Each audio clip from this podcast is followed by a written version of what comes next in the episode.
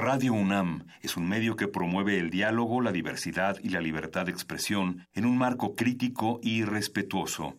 Los comentarios expresados a lo largo de su programación reflejan la opinión de quien los emite, mas no de la radiodifusora.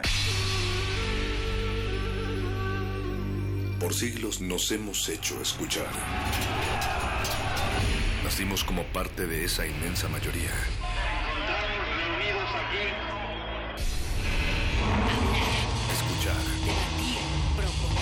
Cuestionar. Está en nuestra naturaleza. Seamos instrumentos de conciencia de nuestro pueblo. Usamos el sonido porque atraviesa obstáculos. Muros, fronteras. Nosotros somos la resistencia.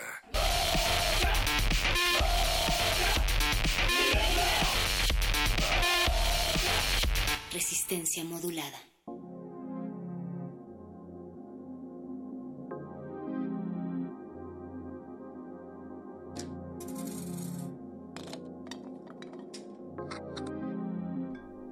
La propuesta de huelga para celebrar el 8 de marzo nació con una intención, demostrar que sin ellas, sin nosotras, el mundo se para. Son las 0 horas con 5 minutos. No hay ninguna farmacia abierta en el barrio de Vallecas, en Madrid. La que regenta, Elvira González, de 49 años, no puede abrir si no hay mujeres. El 65.7% de quienes están al frente de las farmacias son mujeres. El reloj marca las 3 de la mañana. No hay policías mujeres. Lucía no está esta madrugada en la hora en punta de la actividad. A las mujeres las cacheo yo si no hay una policía y una de ellas lleva droga, se va de rositas. Ellas son minoría en los sectores de seguridad.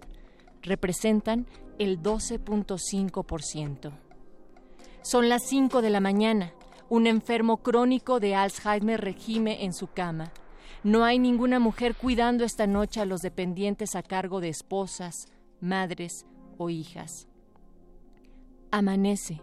Son las 8. Nadie hace hoy las habitaciones de ningún hotel. No están las camareras ni las gobernantas, las conocidas popularmente como Kellys.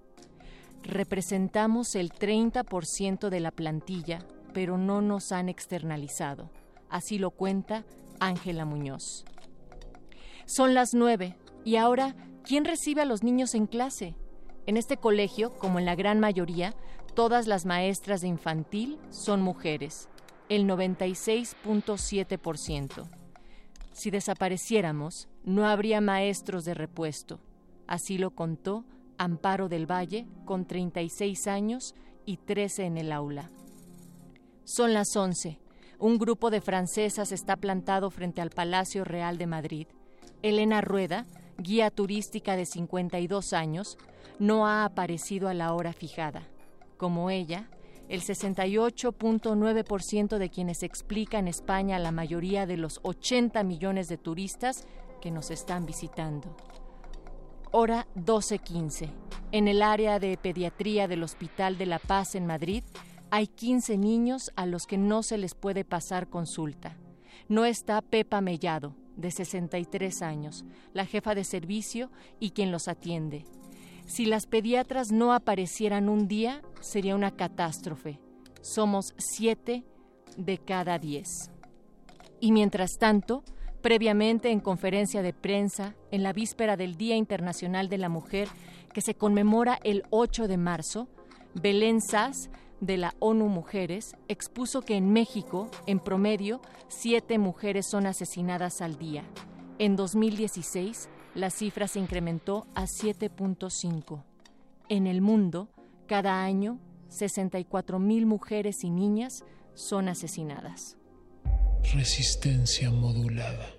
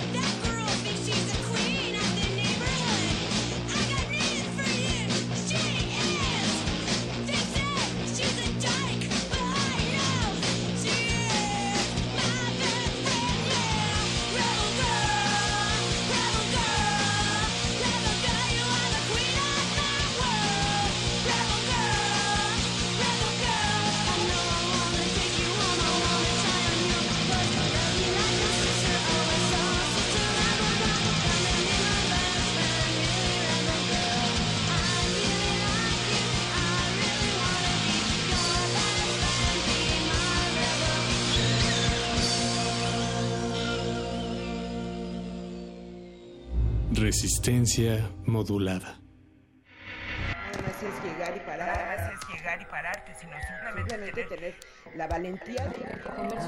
Comercio sexual es el trabajo que encuentran la mayoría de las mujeres frente al desempleo, frente a la precarización, frente a todo, donde pueden...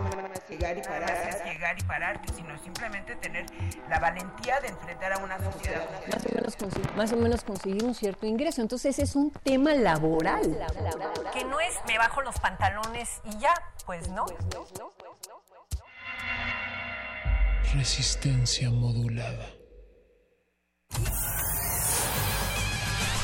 Lánguida la luna libra la lid lúbrica de libros. Maleable la mente emula al mutante milenario. Muerde lenguas, letras, libros y galletas.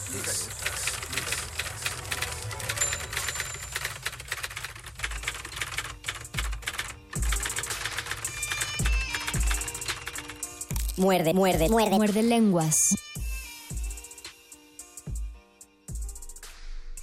Ya son las 9 de la noche, son 13 minutos, le damos el puño a todos los que están de este lado de la cabina, del otro lado del cristal y del otro lado de la bocina, porque ya está empezando el muerde lenguas del 7 de marzo, letras, libros, galletas. Y escribes como niña. Qué bueno que escribas como niña. Qué bueno que escriben como niña porque esta ocasión, esta noche, igual que el lunes pasado, y siguiendo el tema de la resistencia y sumándonos a las iniciativas eh, conmemoradas el día de mañana, es que vamos a hablar acerca de autoras. Así que la pregunta de la noche es que nos digan cuáles son sus autoras favoritas y sobre todo, lo más importante, por qué ocupan ese honorífico lugar dentro de sus bibliotecas. ¿Cuáles son las autoras que más han llegado y tocado su vida, si son escritores, cuáles son sus influencias literarias de autoras y si ustedes piensan que el campo cultural está ocupado por hombres y muchas autoras no han podido, no pudieron ver la luz de una forma tan fácil como sí ocurrió con hombres en muchísimas épocas y apenas está rescatando, por ejemplo, la poesía beat escrita por mujeres o la poesía de la generación del 27 escrita por mujeres y así muchísimos casos donde la figura de las escritoras femeninas siempre estuvo por debajo de los hombres, pues por razones sociales, políticas, de pensamiento, ideológicas y muchas otras cosas. Todo lo que sobrevivió al injusto ninguneo de los años y que podamos recopilar esta noche lo vamos a mencionar, lo saludan sus amigos el Mago Conde. Y lo saluda también Luis Flores del Mal, recuerden que tenemos un Twitter para que se pongan en contacto con nosotros, les vamos a recordar algo del Twitter, tenemos una encuesta, así, es. así que métanse al Twitter arroba Rmodulada, vean la encuesta, y compartan sus comentarios también. Tenemos hasta el viernes 9 de marzo para que terminen de contestar esa encuesta y veamos el pensar general de la resistencia. Y también estamos en Facebook como Resistencia Modulada y ahí está el Facebook Live y podrán ver que Luis y yo conmemorando este programa vinimos vestidos de mujer. Así si nos quieren ver vestidos de mujer, pues pónganse eh, en la computadora y vean la transmisión en vivo. Así es. Y nos que bueno, ya tenemos no, pendientes. Nos quedamos eh, por mencionar muchas autoras, me parece. Autoras que a nosotros nos gustan, que nosotros hemos leído, autoras que no hemos leído, pero que queremos leer.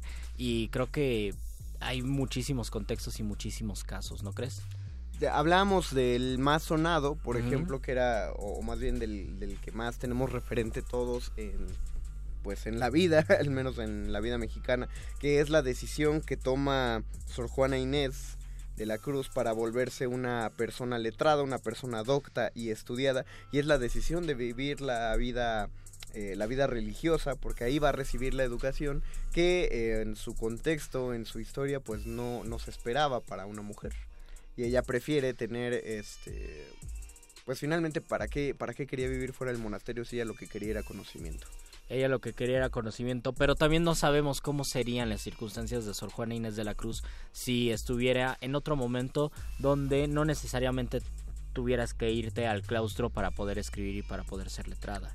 Nos dice Mil Canava que esperaba escucharnos a las 8. Nosotros esperábamos sonar a las 8. Nosotros pero creíamos que íbamos a sonar a las 8. Creíamos, pero esa perturbación temporal llamada FICUNAM todavía eh, duró hasta hoy y me parece que ya. Mañana regresamos a la Mañana toda la resistencia regresa a su horario habitual a las 8 de la noche. Pero muchas gracias por habernos esperado esta horita y ya estamos esperando los comentarios. Le mandamos un saludote a Aimel TS ya nos está eh, escuchando y viendo a través del Facebook Live. ¿Qué, qué autoras para recomendar las, digo, para recordar las recomendaciones hechas? ¿Qué autora habías eh, dicho el lunes, Luis? Yo había hecho una enumeración de poetas principalmente, Cierto. poetas eh, mujeres de distintas localidades y creo que podría aumentar la lista.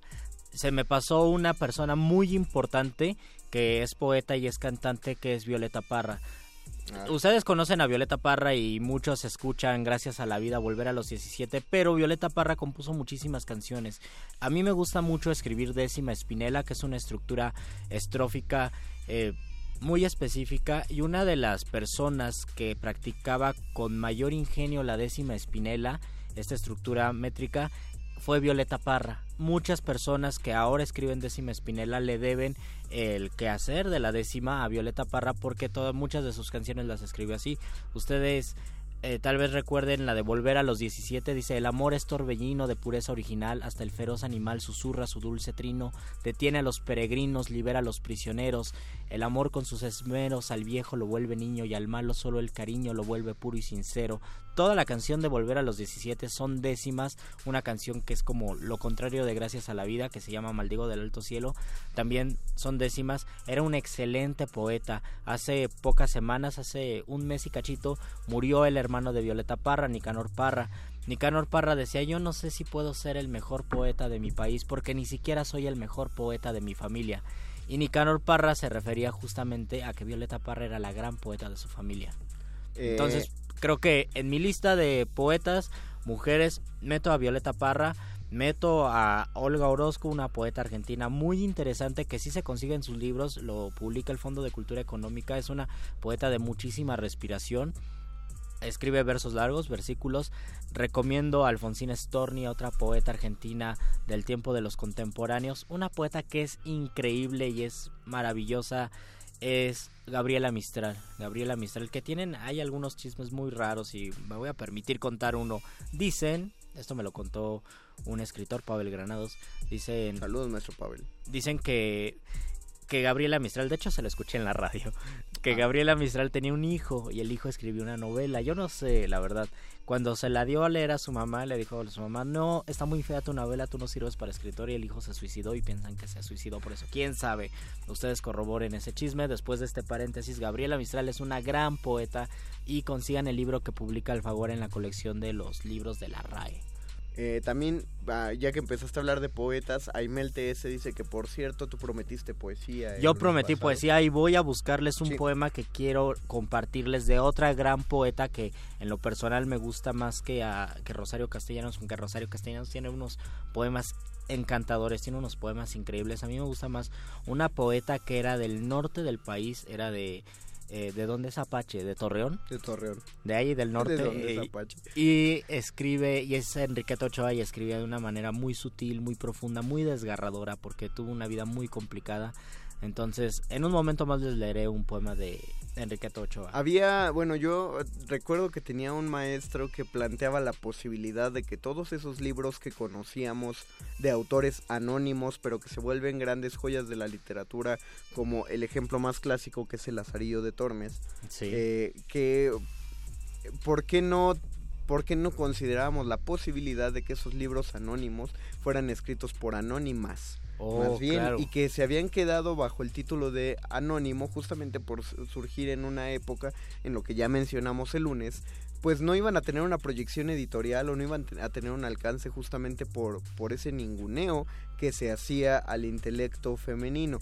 Venía pensando en eso y, y recordé uno de mis periodos de literatura favoritos que es el clásico francés Sí. y pensaba que en- en el, en el clásico francés, eh, pues antes de que empezara a llegar el romanticismo, las, las es que eran principalmente viudas, pero las damas de sociedad, eh, para divertirse y que formaban parte de la corte, es decir, eh, mujeres que tenían dinero, pero no tenían por qué trabajar porque su título les iba a otorgar ese dinero y sobre todo eh, si habían enviudado, y que es otra cuestión de género también, porque había tantas viudas jóvenes y atractivas y adineradas en la Francia del siglo XVII. ¿Y que eso servía para construir Eh, el drama? No, no, no, espera. No, no, no. Ex- existían todas estas mujeres porque las casaban muy jóvenes. Las tomaban de 12, de 13 años y las casaban Ah. con viejitos adinerados, burgueses o gentiles hombres de, de 60, de 70 años que solían durar uno o dos años casados y luego se morían porque ya estaban muy viejos. Entonces, pues estas mujeres ya se veían con toda la libertad y el dinero que, que querían eh, porque las habían obligado a casarse y, y ser viuda les daba cierto realce en la población. Eh, total que una de las actividades favoritas de estas, de estas mujeres era hacer tertulias artísticas. Ofrecían fiestas casi cuatro veces por semana. Y a esas fiestas, pues el número principal o lo principal era invitar a algún artista para que, para que divirtiera o, o, o engalanara la fiesta. Entonces invitaban a poetas, invitaban a dramaturgos para que leyeran las obras, eh, de vez en cuando invitaban músicos, entonces Racine, eh. Jean Racine eh, acudía a muchas de estas fiestas y estrenaba muchos de sus poemas frente a estas mujeres y frente a esta a estas concurrencias. Y la cosa que a lo que venía todo esto que yo venía pensando es que en más de una de estas fiestas se tienen relatos de que las mismas em, las mismas anfitrionas aprovechaban la ocasión para ellas declamar eh, poemas y novelas que ellas mismas escribían. Pero imagínate dónde habrán quedado todos esos escritos. O sea, la mayoría deben, deben de haber sido manuscritos que ya con el paso del tiempo pues ya se deshojaron, las hojas ya se pulverizaron y, y fueron creaciones que se perdieron y nunca intentaron publicar ellas porque nadie se los iba a publicar, porque nadie eh, consideraba en ese momento que, que era- alguna de ellas mujeres... Que era literatura, que era literatura publicable. Exactem- exactamente, con, con valor artístico. Vamos a... ¿Tienes el poema, Luisito? ¿Vamos a escuchar una rola o leo el poema? o Lees el poema y cuando acabe el poema nos vamos a ir con la rola. ¿te Venga, de Enriqueta Ochoa, un fragmento de su libro Retorno de Electra. Escuchen.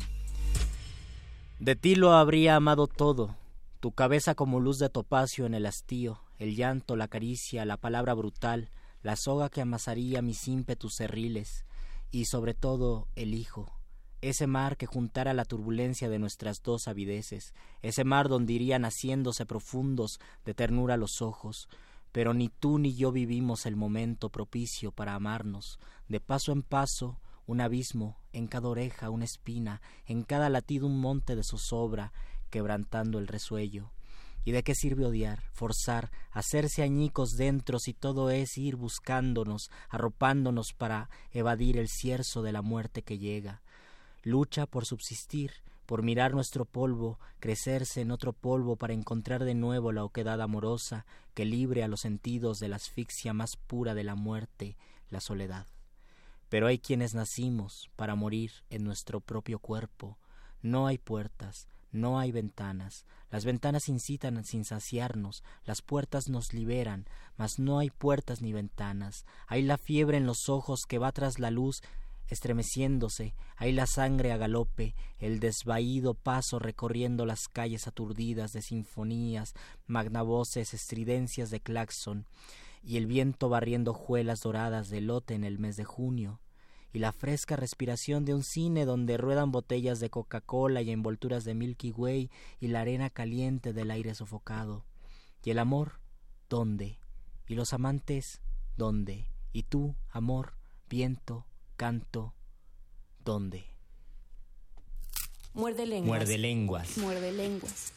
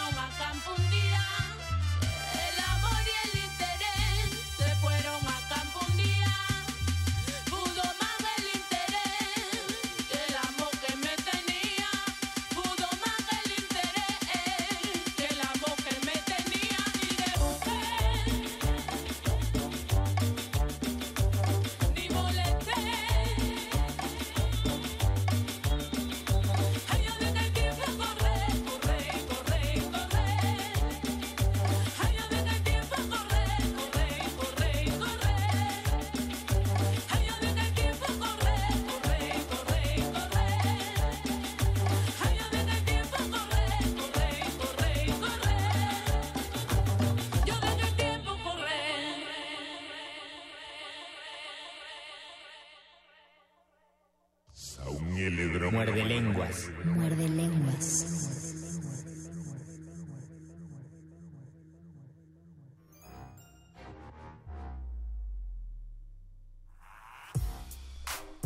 Regresamos a Muerde Lengua, son las nueve y media de la noche y están oyendo sobre letras, libros, galletas. Y escribes como niña, qué bueno que escribas como niña y sobre todo recalcar que esta frase que en mucho, en mucho tiempo fue peyorativa y yo decía que era peyorativa dos veces, ahora creo que se convierte con muchísima razón y justicia en una frase que puede ser incluso alentadora. De reivindicación. De reivindicación. Jan Rosagel dice, nos recomienda autoras, dice Adela Fernández, Alejandra Pizarnik, que ya habíamos hablado, ya habíamos de, hablado Pizarnik. de Pizarnik. Pita Amor, claro. Pita Amor se se nos nos, fue. fue. y también era una muy buena decimera.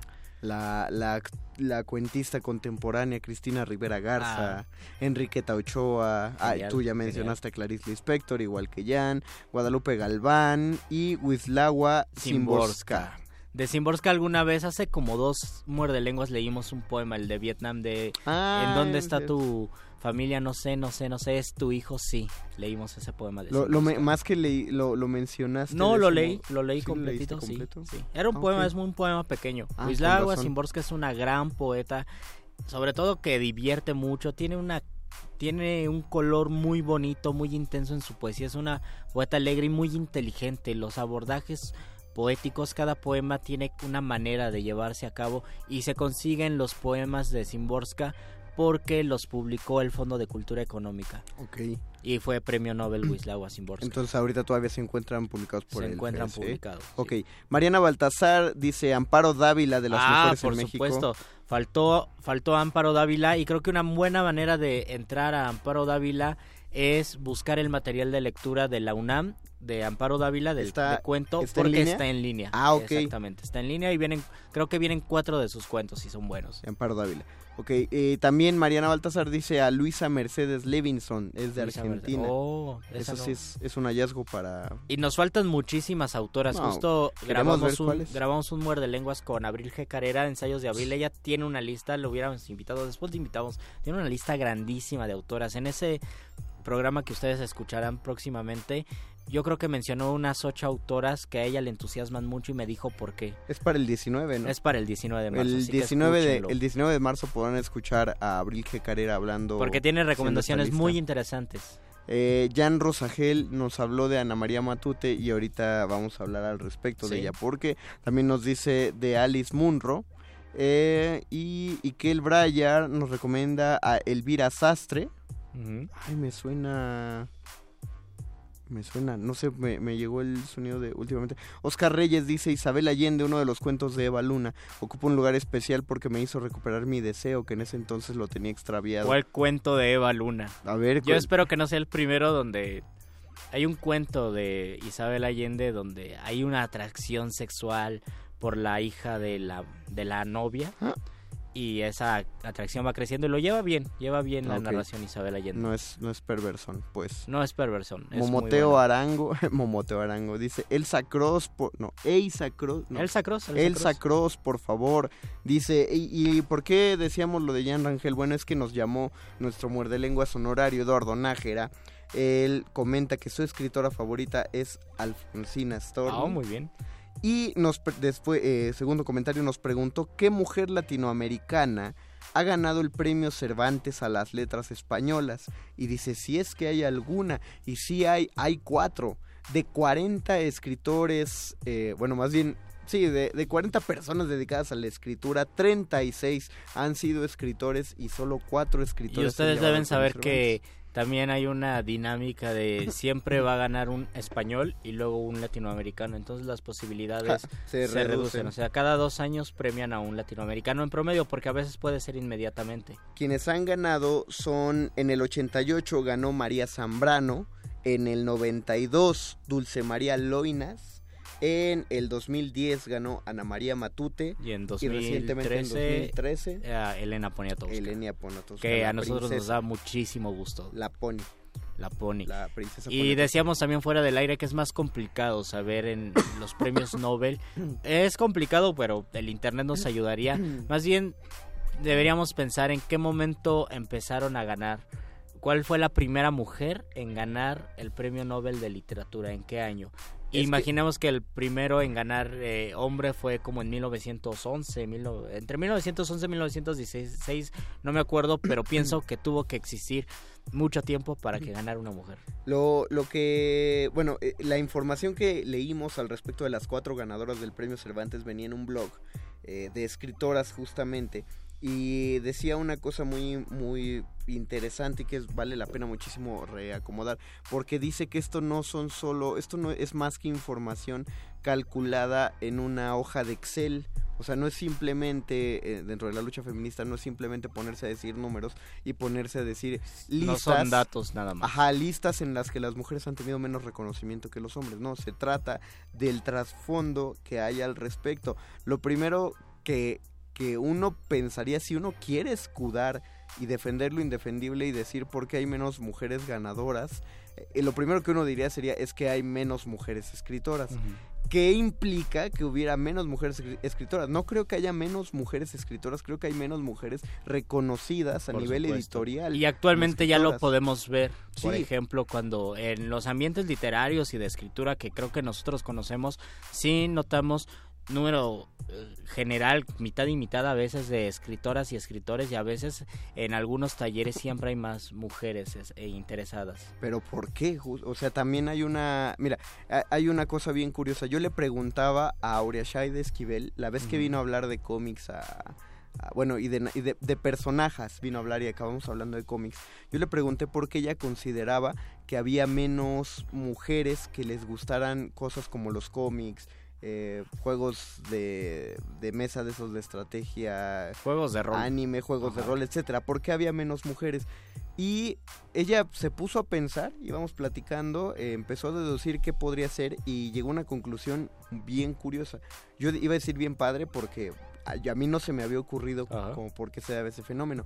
Y era muy claro, ella decía que por ejemplo terminando la secundaria, terminando la preparatoria, eh, las clases, las, las chicas de su salón, por ejemplo, o las mujeres en general, no tenían la facilidad que tienen los chicos de decir, ahorita vengo, voy con mis amigos y salen y van a refugiarse a donde sea. Y ellas, eh, pues básicamente no les dan permiso o tienen que ir acompañadas o, o, pues sí, no pueden andar solas, por lo tanto no encuentran esos sitios de, de reunión que a los que sí pueden acceder los hombres y entonces hay hombres que en bolita van y se meten a las tiendas de cómics, pero las mujeres no tienen esa facilidad y, ahora por lo tanto el gusto no se Tendríamos que pensar qué tanto ya han cambiado las circunstancias. Yo, yo me imagino que se ha disminuido ese prejuicio, pero existe el prejuicio. Porque yo tengo una muy querida amiguita que ella tiene 17 años y ella me decía, eh, vamos a la friki, Plaza un día, Luis. Y a mí me entusiasmaba mucho su entusiasmo por querer ir a la Friki Plaza, porque yo ni, ni a mis 17 años, ni mucho menos ahora... Conocías la Friki Ajá, me imaginaba, pero me gustaba eso. Pero yo, por ejemplo, ahí no pensé, híjole, pero no es peligroso para ti. O sea, yo lo di como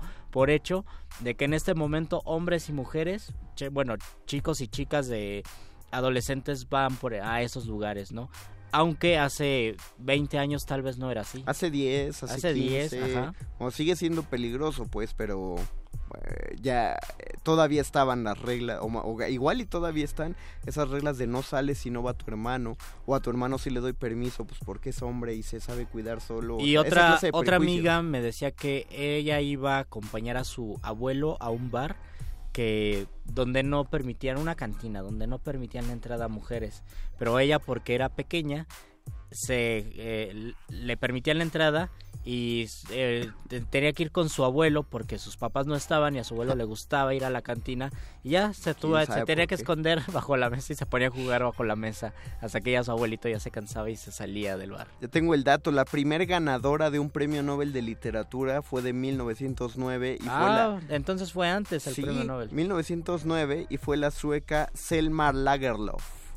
Hay que buscar qué escribió Selma Lagerlof. Mientras sigo buscando autoras, nos están comentando, eh, bueno, ya comentó, Verónica Orihuela dice a Nelly Camp eh, tú ya, ya, has, pronunciado, me parece Capobello. Yo dije Campobello. Campobello. Ah, es Campo. Sí, sí, faltó una M aquí. Eh, acaba de entrar Carmen. Yo soy la Carmen. Gabriel Ordóñez dice Rosa Montero y Amy Hempel. Ah, mira, otros otros nombres que Otros no nombres que no- Lo que les pusimos, por favor, también estaría chido que nos dijeran por qué, porque ¿qué- qué si no ubicamos a las autoras, pues eh, Un radio escucha dijo Elsa Cross, la verdad, de, de mis poetas no es de mis favoritas, pero sí me interesa mucho su trabajo.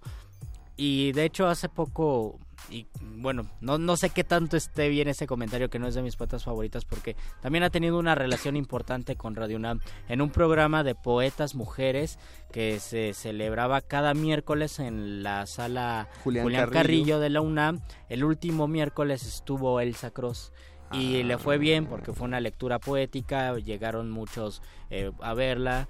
Y sobre todo ella tiene unos poemas eh, de, de los primeros que escribió que son poemas de amor y los escribió como a los veintitantos años o incluso más, más chava.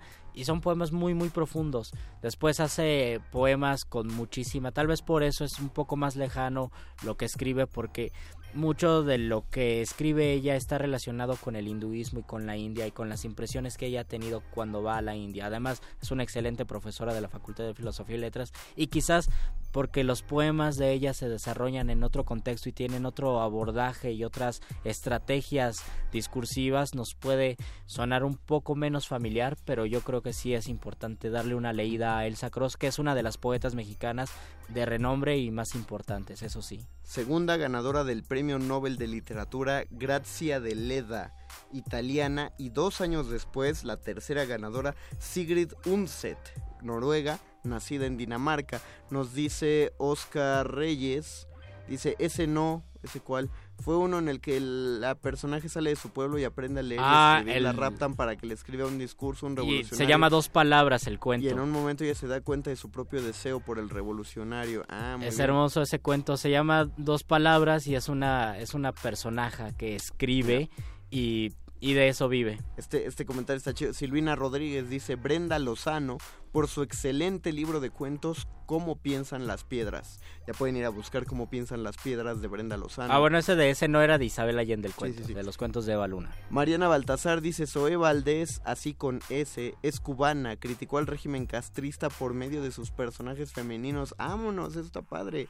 Gracias, Mariana Qué Baltasar. por padre que sepas eso, Mariana. Métanse al Facebook para que chequen los comentarios, valen mucho la pena para que hagan su notita, su lista. Además, nunca nos Lista. habían llegado tantas recomendaciones, Conde. Nunca habían llegado tantas. Eh, cuarta mujer que gana el Nobel de Literatura, la norteamericana, bueno, la estadounidense, Pearl S. Buck en 1938. Mientras seguimos buscando las novelas que, o sea, llevo, ya scrolleamos cerca de 30 Y ya, llevamos medio siglo, además. Ya llevamos medio siglo y ya han ganado cuatro mujeres el Nobel el de Literatura. Eh, sí, dice que es ese, Oscar Reyes, dos palabras. Vamos a una pausa musical y regresando a la pausa musical, el momento que todos esperaban de la resistencia, no, del muerde lenguas. Del muerde lenguas y de la resistencia y de la radio. El momento apoteósico del doctor Arqueles. Vamos a escuchar algo. Musiquita, están en muerde lenguas, letras, libros, galletas. Y escritura de niñas.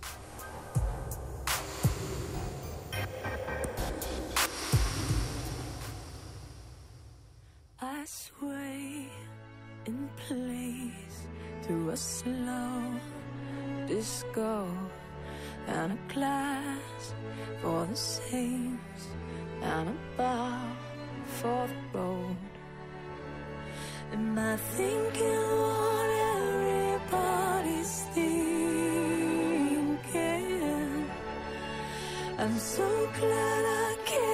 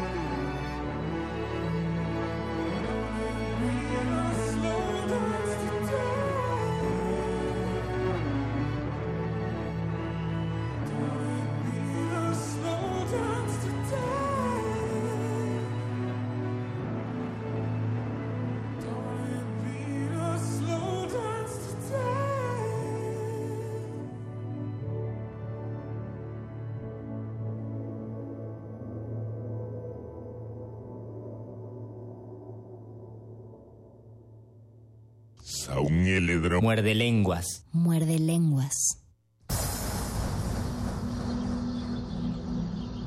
Cuando la primer duda del hombre surgió, el universo respondió con el conocimiento en forma de persona. Una persona con suéter.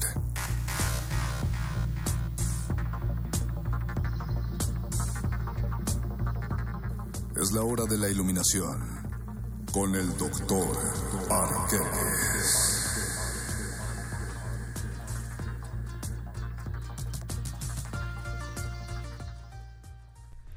Y volvemos al último segmento. Volve- como decían en Plaza Sésamo, volvemos para despedirnos porque, bueno, todavía quedan 13 minutotes, quiero decir que es el último segmento. Bienvenido, querido doctor Arqueles, es un placer tenerlo aquí.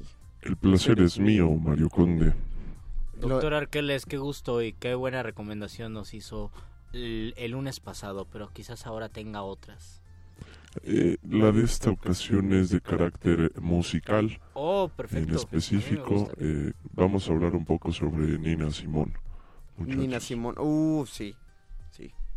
¿Por qué, por qué tenemos que hablar de Nina Simón?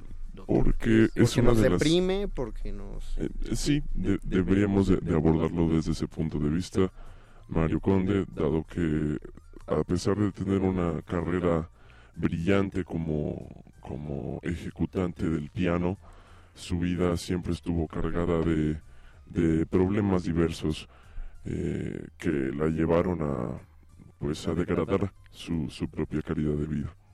Estábamos eh, buscando, bueno, seguramente usted tenía esta información, que buscando las ganadoras del Premio Nobel de Literatura nos dimos cuenta, o, desde antes ya nos habíamos dado cuenta, las dificultades que tiene una mujer para sobresalir en los campos del arte y nótese que dije que tienen, no que tenían, porque me parece que pueden existir todavía eh, ciertas mafias que evitan el surgimiento del talento femenino, pero eh, en particular Nina Simón, ¿cuáles fueron sus dificultades? Si es que La- seguramente las tuvo. La más importante de ellas probablemente sea que al intentar ingresar a estudiar la carrera de eh, ejecutante de piano clásico fue rechazada de el proceso de selección por el color de su piel.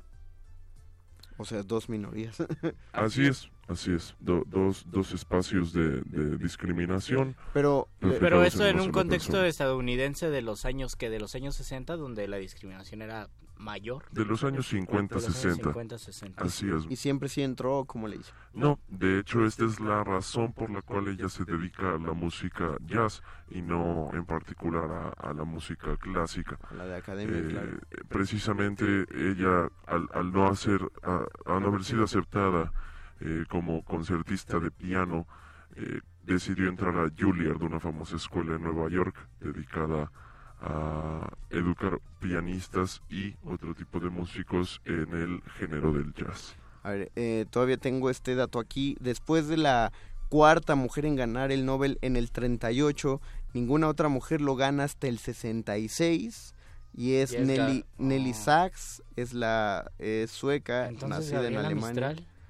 Está, cuando, según tú, ¿cuándo ganó Gabriela Mistral? Según yo era en el cincuenta y tantos, pero A ver, déjame ver. Uh, 57. Sigo viendo. También nos dicen por comentarios, Eduardo Ignacio Gómez Espinosa dice, Ana García Bergua, de gran humor, y recomiendo leer La Purga de la escritora finlandesa Sofía Oksanen. Carmen Jones dice, a la pequeña edad de nueve años, Nina, Nina Simón, hablando está sumándose a su tema, doctor, que les fue violada por su primo.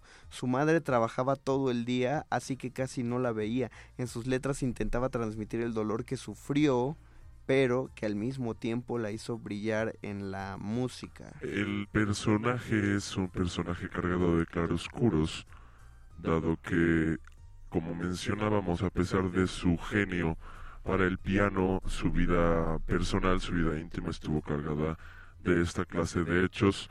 Sufrió abuso por parte de su marido durante gran parte de su vida y esto derivó en que generara una adicción a las drogas, la cual degeneró bastante también su, su existencia. ¿A qué edad murió Nina Simón? Ella muere en 2003, mi estimado Luis Flores, a los 70 años, en la ciudad de Carry-les-Roues, Bouches-de-Rhône, en Francia. Mira, otro, otra gran recomendación de Mariana Baltasar. Dice Julia de Burgos, la mejor poetisa de Puerto Rico te mueve porque te mueve. Tengo que buscarla, Mariana, porque no la recuerdo. Creo que esa recomendación, doctor Arqueles, nos, nos sirve, nos, nos ayuda porque justo también pensábamos en autoras, en artistas en general. Creo que, por ejemplo, no, no hemos hablado de pintoras. En otro momento podríamos tal vez también mencionar de repente, aunque la música se acerca más por medio del canto a la literatura. Entonces, así como Nina Simón, creo que yo, por ejemplo, recomendaría a raperas, recomendaría a Fromega que ha estado aquí Dos en veces. las cabinas do- dos veces, que es una rapera muy, muy talentosa y... Pues. Edme, Edme Diosa Loca, que ya estuvo en la cabina, igual también dos veces, pero que nos habló del colectivo que pueden buscar ustedes en Facebook y en Instagram como Diosa Loca MX. La sexta mujer en ganar el Nobel después del 66 es Nadine Gordimer hasta el 91. Faltó la Gabriela. Mistral. Ahorita vamos a buscar. y- no está en esta lista, ¿eh? No está en esa lista. Y luego hasta el noven, bueno, cinco años después, Wisława Szymborska, En el, justamente. en el 99, ¿no? No, 96. En el 96. De Polonia. Y así. Szymborska también búsquenla, es una gran poeta. Creo que entre mi lista de poetas debe estar una poeta norteamericana que ya hemos leído aquí en Muerde Lenguas, poemas suyos, Elizabeth Bishop. Es una gran, gran poeta. Tiene uno de los poemas más emotivos, más conmovedores que se llama El arte de perder no es difícil de dominar. Y es uno que leímos aquí. Búsquenlo en inglés porque se disfruta muchísimo, pero también léanlo en español. Y lean eh, Elizabeth Bishop. Qué mal que ya haya terminado la fil de minería porque ahí estaban justo en uno de los stands de Radio Nav estaba el libro La poesía completa de Elizabeth Bishop. Pero, ¿De qué era el stand para buscarlo? Era de, es que es el problema, era las publicaciones del Instituto eh, Sinaloense o de la Universidad de Sinaloa. Ah, mira, claro. así. ¿verdad? En el 2004, el Fried Helneck de Austria gana también el Nobel. Y luego en 2007, Doris Lessing, por supuesto, como se nos podía ir la escritora de Reino Unido, y Gerta Müller en 2009. Y ya la cosa se empieza a homologar un poquito más. Pero la pregunta que nos ronda a todos por la cabeza, doctor Arqueles, ¿a partir de qué ideología y ahí hay dedos que, que señalan a cuál ideología. ¿A partir de qué ideología se empieza a depreciar el, la creatividad o el intelecto femenino? ¿Tiene que ver con la, con la religión dominante en Occidente? Esa es una de las posturas más, más señaladas, Mario. La cuestión es que, a pesar de la existencia en alguna época de la historia de la humanidad de religiones politeístas cargadas de figuras vinculadas directamente con cualidades y facultades humanas eh, representadas en sexo tanto femenino como masculino, el proyecto religioso que llega hasta nuestros días, es decir, el del cristianismo, decide establecer ciertas reglas del juego y definir la visión de un Dios único, universal, omnipresente, omnipotente y masculino, con Pero- cualidades de carácter masculino. Pero aún así hay cosas ante, anteriores a la religión, a cualquiera de las procedentes de lo judio-cristiano que ya están planteando ideologías donde, donde la, la, mujer no tiene voz ni voto. Los griegos, por ejemplo, o sea, ¿cuánto tiempo pasaron eh, que para los griegos, para los filósofos griegos, la mujer ni siquiera se consideraba que tuviera lo que, lo que ellos denominaban como alma? Eh, a los teatros solo entraban hombres y las únicas mujeres que podían entrar a los teatros, tanto al griego como, bueno, más bien al griego, eran las prostitutas y las que las prostitutas que eran las amantes de los patricios y de, bueno, de los senadores, pues de, de los políticos importantes de, de Grecia.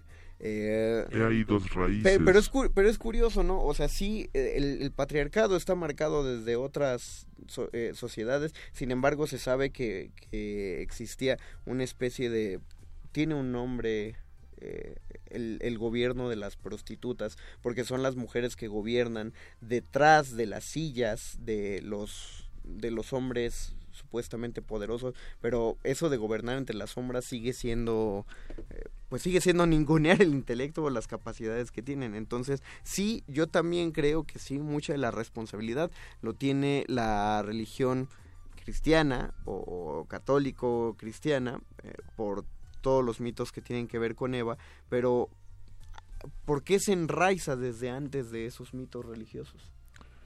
Pues las teorías también señalan, por ejemplo, la visión eh, de Federico Engels en eh, el origen de la propiedad privada y el Estado, es que finalmente hay una especie de treta para asumir responsabilidad y poder por parte de las figuras masculinas al desdeñar y digamos establecer ciertos elementos de negatividad sobre la figura femenina. Eso es que es natural. No, no es que sea natural, es que culturalmente se, se estructuran ciertas ideas, se definen ciertos patrones. No, no, sí, sí, claro, claro que, eso, que sea un constructo cultural, yo creo que lo es, pero ¿de cuál cultura? ¿No? O sea, y eso se remite a la cuna de la civilización, es también esa la misoginia surgió también entre el Tigris y el Éufrates o, o cómo, por qué, de dónde se enraiza. Finalmente, e, e, esa raíz tiene múltiples orígenes, dado que siempre, obviamente, señalamos la, la parte occidental, esa influencia de Europa, y de eh, los griegos o, los, o los cristianos. Pero no era muy distinto, por ejemplo, en Oriente o incluso en Mesoamérica, ¿no? Exactamente. El, el detalle estaría en encontrar eh, esas causas, esas suposiciones que finalmente es lo que lo que nos queda ante ante una serie de posturas que hoy en día son son completamente obsoletas. No, no soy, no soy experto, por ejemplo, en cultura eh, mesoamericana, en particularmente en náhuatl, pero sé que ahí existían lo que ahora llamaríamos roles de género. Sin embargo, estaban distribuidos de una manera que cuentan los románticos que tenía poco que ver con la opresión, era simplemente como una división social. Pero lo dicen quienes romantizan esta, esta sociedad, pero repito, yo no soy yo no soy experto, hubiera sido bueno que los radioescuchas también opinaran al respecto. Guso Borboa nos pide saludos para el Bach. Saludos, Bach. Saludos al Bach que nos está escuchando. Y pues ya tenemos eh, 52 segundos para 52 que recomiendes. Y tal vez una última recomendación porque se nos salió, se nos fue, a mí se me fue. Ah. Busquen los poemas de Safo. Yo creo que solo existen tres poemas a lo mucho completamente conservados de Safo. Uno es uno de los más famosos que dice, aquel que parece un dios, se parece un dios la persona que está junto a ti sentada. Es una gran, gran poeta Safo. Así que busquen la poesía de Safo. Yo, pues, de lo, de lo más que se puede leer en literatura universal, sea quien sea el autor, es Matar a un ruiseñor de Harper Lee. Es, Harper Lee es como si fuera la Juan Rulfo de Estados Unidos, porque igual tuvo que escribir una sola cosa y con eso. Y justo en algún momento, cuando hablábamos de poca poca creación literaria salió Matar a un ruiseñor. Y pues bueno, si, si ya alguien puede conseguir en inglés la de Ve y pon un guardia entre Ve y pon un así se llama, ve y pon, es que no es el guardián entre el centeno, pues, pero bueno. Eh, y Doc, para cerrar. La literatura de Clarice Lispector, en definitiva. Oh. Muchas gracias, don Agustín No se Mola, en operación mucho. técnica. Muchísimas gracias a Oscar el Voice en la producción. Muchas gracias, Alba Martínez, en continuidad. Gracias al perro muchacho en La Nota Nostra. Quédense porque sigue La Nota Nostra. Y después viene el modernísimo, no se despeguen. Mientras tanto se despiden de estos micrófonos. Luis Flores del Mal. El Mago Conde. Y el doctor Arqueles. Esto fue Muerde Lenguas. Los locutores del muerde lenguas se quieren deslocutor y muerde lenguarizar. El que los deslocutor y muerde lenguarice, buen deslocutor y muerde lenguarizador será.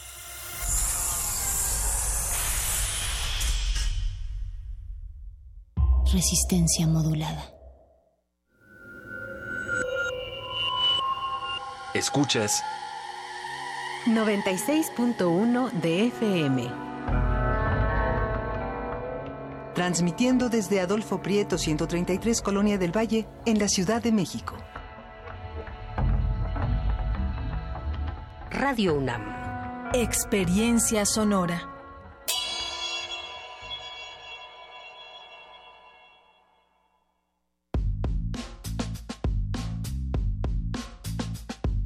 De todos, para todos. Diseño y espacio público en la Ciudad de México. Exposición organizada por la Facultad de Arquitectura de la UNAM con proyectos de diseño industrial, urbanismo, arquitectura y arquitectura de paisaje para celebrar el nombramiento de la Ciudad de México como Capital Mundial de Diseño 2018. El diseño como herramienta para mejorar la calidad de vida de la ciudad. Del 3 de marzo al 28 de abril en el Museo Universitario de Ciencias y Arte, MUCA, Ciudad Universitaria. Entrada libre. Más información en muca.unam.mx. Yo sí quiero un México donde la inseguridad y la violencia se ataquen con la mejoría de las condiciones de vida y de trabajo, y no con una guerra.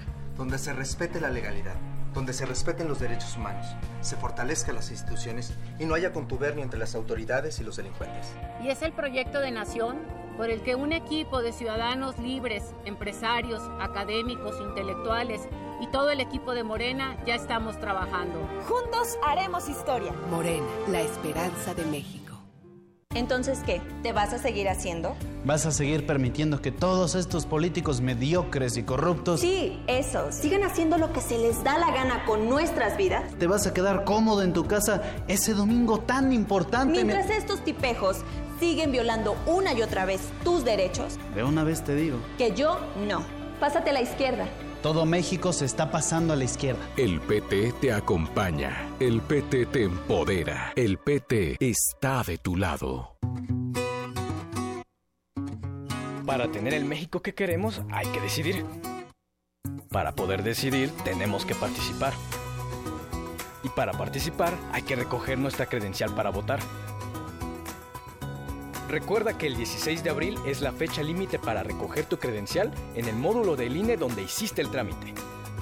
Porque mi país me importa, yo ya estoy listo para votar en las próximas elecciones. Instituto Nacional Electoral, INE. Obras de siete jóvenes artistas que reflexionan sobre el capitalismo y su relación con las emociones de los individuos. Sus trabajos nos invitan a construir y reconstruir nuestra educación sentimental con un punto de vista crítico. Radio UNAM te invita a la exposición Notas para una educación económico-sentimental. Una crítica a los sistemas de producción económicos y políticos. Hasta el 18 de marzo. Invitan el Museo Universitario del Chopo y Radio UNAM. Experiencia Sonora. En este periodo electoral, la Fiscalía General de Justicia del Estado de México, a través de la Fiscalía Especializada en Materia de Delitos Electorales, te brinda atención en caso de ser testigo o víctima de un delito electoral. Ofrecerte dinero a cambio de tu voto, recoger tu credencial para votar, condicionar tu voto mediante cualquier presión o amenaza, son solo algunos de ellos. Infórmate. Cualquier anomalía, repórtala al 01800 7028 770 en nuestras redes sociales o en la aplicación móvil FGJ Domex, disponible de manera gratuita. México se define entre ir hacia atrás o ir hacia adelante, entre movernos por el enojo que destruye o ser motivados por la experiencia que construye. Ir hacia atrás es cancelar la educación de calidad. Ir hacia adelante es hacer del conocimiento nuestra fuerza. Ir hacia atrás es perdonar a los criminales. Ir hacia adelante es aplicar la ley a los delincuentes. Ser potencia es más que un deseo. Es trabajar para que cada familia cumpla sus sueños. El camino es hacia adelante. Lo mejor está por venir. PRI. Yo prometo en mis primeros meses de gobierno generar empleos para los jóvenes que no lo tienen. Yo prometo en mis primeros meses de gobierno generar empleos para los jóvenes que no lo tienen. Es momento que los políticos guarden silencio. Y hablen los ciudadanos. Nuestras propuestas nacen al escucharte a ti. Con Nueva Alianza es de ciudadano a ciudadano.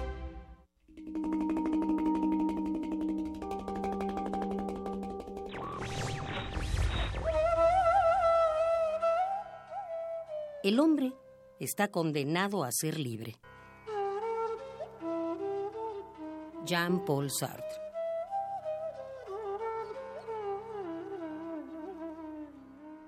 Radio UNAM. Resistencia modulada. Interrumpimos lo que sea que esté haciendo para traerle este corte informativo. La, la nota nostra. Último lugar para informarte.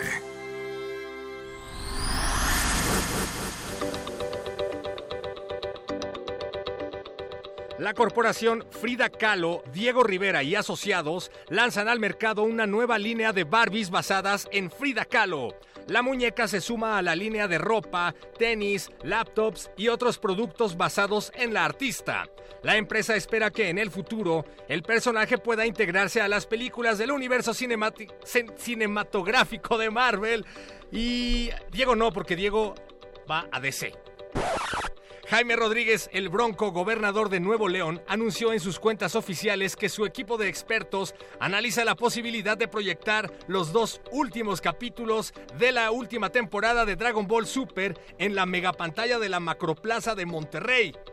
Y esa, amigos, es toda la noticia, en serio. Vecinos de Iztapalapa, Tlalpan, Cuauhtémoc, La Roma y demás demarcaciones de la Ciudad de México denuncian que no han podido ver la forma del agua desde hace muchos meses. El jefe de gobierno, Miguel Ángel Mancera, tomará cartas en el asunto y proyectará la película galardonada por el Oscar de Guillermo del Toro para satisfacer la necesidad del vital líquido. Fuentes cercanas a la nota nostra afirman que Mancera compró el disco pirata afuera del metro. El editor Enrique Krause afirmó que el PRI merece perder las próximas elecciones por corrupto. Krause, quien apoyó la privatización del petróleo y ha recibido al menos 60 millones de pesos por parte del PRI produciendo spots y documentales para el partido, dijo que está tan indignado que producirá una nueva enciclopedia sobre la corrupción del PRI, la cual será financiada por el PRI.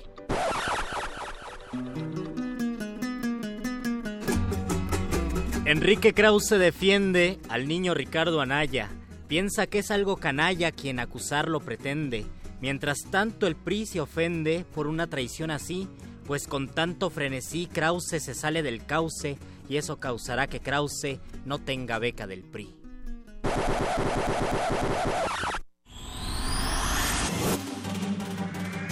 Estas fueron las últimas noticias que debiste recibir. Puedes continuar con tus actividades cotidianas. La no- nota, nota nostra. La nota nostra.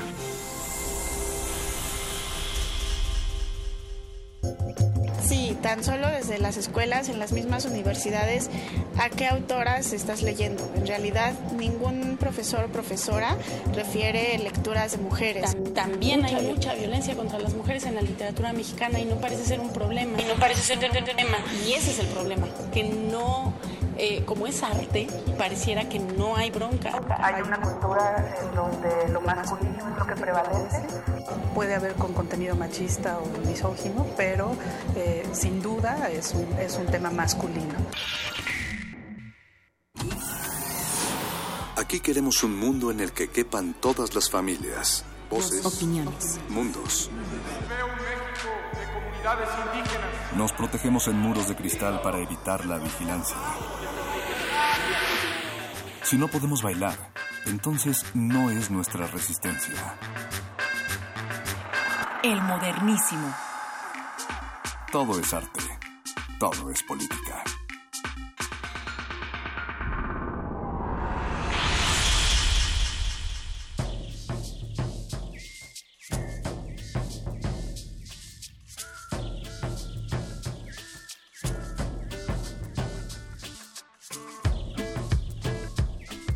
Este 8 de marzo, millones de mujeres de 178 países del mundo se unen para reivindicar sus derechos y también para protestar en contra de todas las formas de discriminación, explotación y violencias. Niñas, jóvenes y adultas viven en riesgo constante de sufrir algún tipo de violencia y prácticamente todas en algún momento de la vida han sido víctimas de violencia o han experimentado este tipo de violencia. Se estima que al menos 6 de cada 10 mujeres han sufrido esto en su vida, algún episodio de violencia relacionada con el género. De esto, de esto y más, el modernísimo de esta noche. El modernísimo. Que, desafortunadamente los resultados que tenemos es que a 10 años de leyes, leyes y de esfuerzos institucionales, la violencia contra las mujeres sigue aumentando a razón de la violencia feminicida. Hoy en día en nuestro país están siendo violentadas 6 de cada 10 mujeres y al menos 7 mujeres mueren diariamente a, razón de la violencia feminicida. El modernísimo.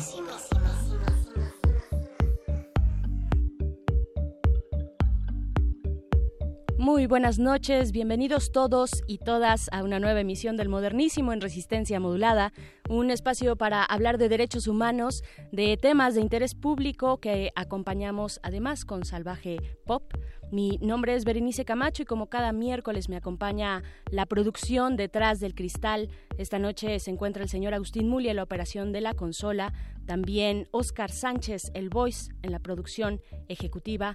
Vamos a arrancar Quédense aquí en el 96.1 de FM, esto es Radio UNAM, con los temas, pues el tema, más bien el monotema de esta semana, eh, el día 8 de marzo es el Día Internacional de las Mujeres, instaurado por la ONU, ONU Mujeres desde 1975 para promover condiciones equitativas y disminuir la violencia de género como parte de las metas, además para el desarrollo el 2030, para el año 2030.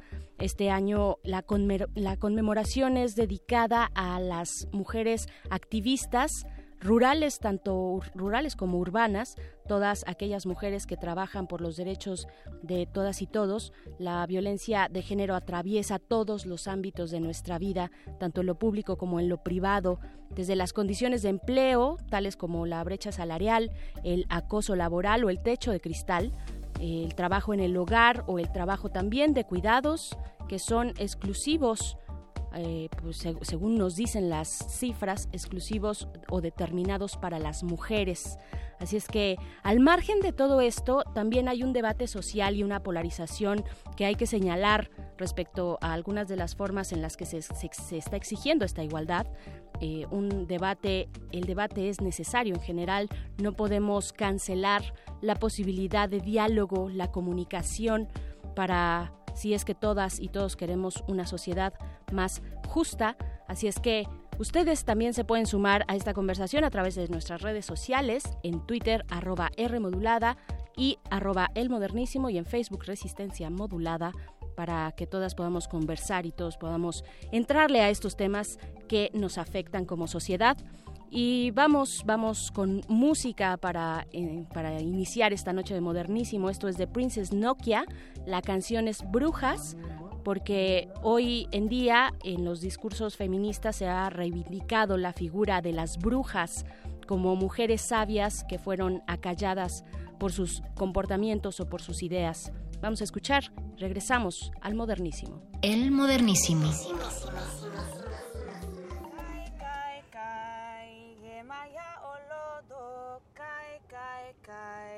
Asesu olodo, kai kai kai. Yema yay olodo, kai kai kai. Asesu olodo. La que, la que, la que, la que, la que, la que. Yema ya olodo, agua lodo mío. Yemaya olodo, awalodo mio. Yemaya olodo, awalodo mio. Yemaya olodo, awalodo mio.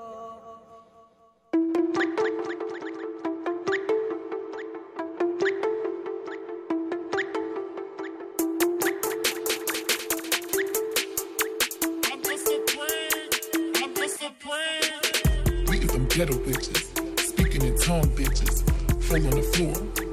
That's H on the door. Beat them ghetto bitches. Speaking in tongue bitches. Fall on the floor.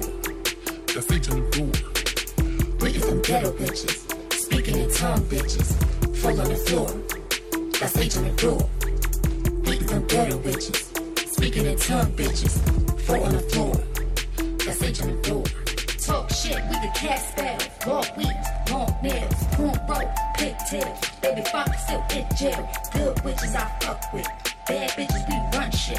Four bitches, four corners. North, east, west, south shit. Good witches I fuck with. Hot door for my broomstick. Witchcraft, witchcraft. Like magic is nothing. I reach in my altar. I reach in my altar. I reach in my altar. Got coins on the counter. I'm that black Rican bruja straight out from the Yoruba. And my people come from Africa, diaspora, Cuba. And you mix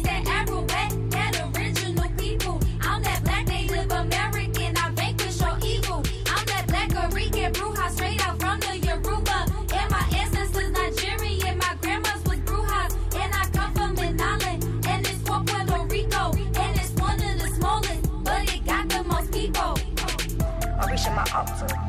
I reach in my altar. I reach in my altar. Got coins on the counter. I reach in my altar. I reach in my altar. I reach in my altar. Got coins on the counter. Don't you fuck with my energy. Don't you fuck with my energy. Don't you fuck with my energy. Don't you fuck with my energy. Don't you fuck with my energy. Don't you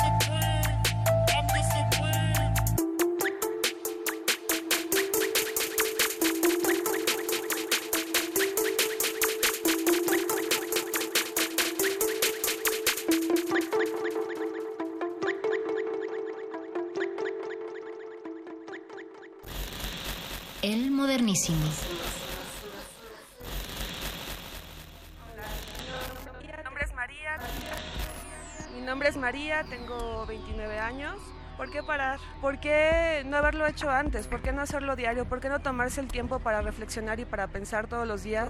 Todo lo que hacemos como mujeres y todo lo que hacen nuestras madres, nuestras hermanas, nuestras hijas, nuestras primas. Todo lo que han dejado de hacer para cuidar a los demás, para poner atención en los demás. Somos una fuerza muy potente en todo el mundo, somos la mitad de la población y debemos, y debemos demostrarlo todos los días. Hacer valer nuestros derechos es una obligación de las mujeres del siglo XXI.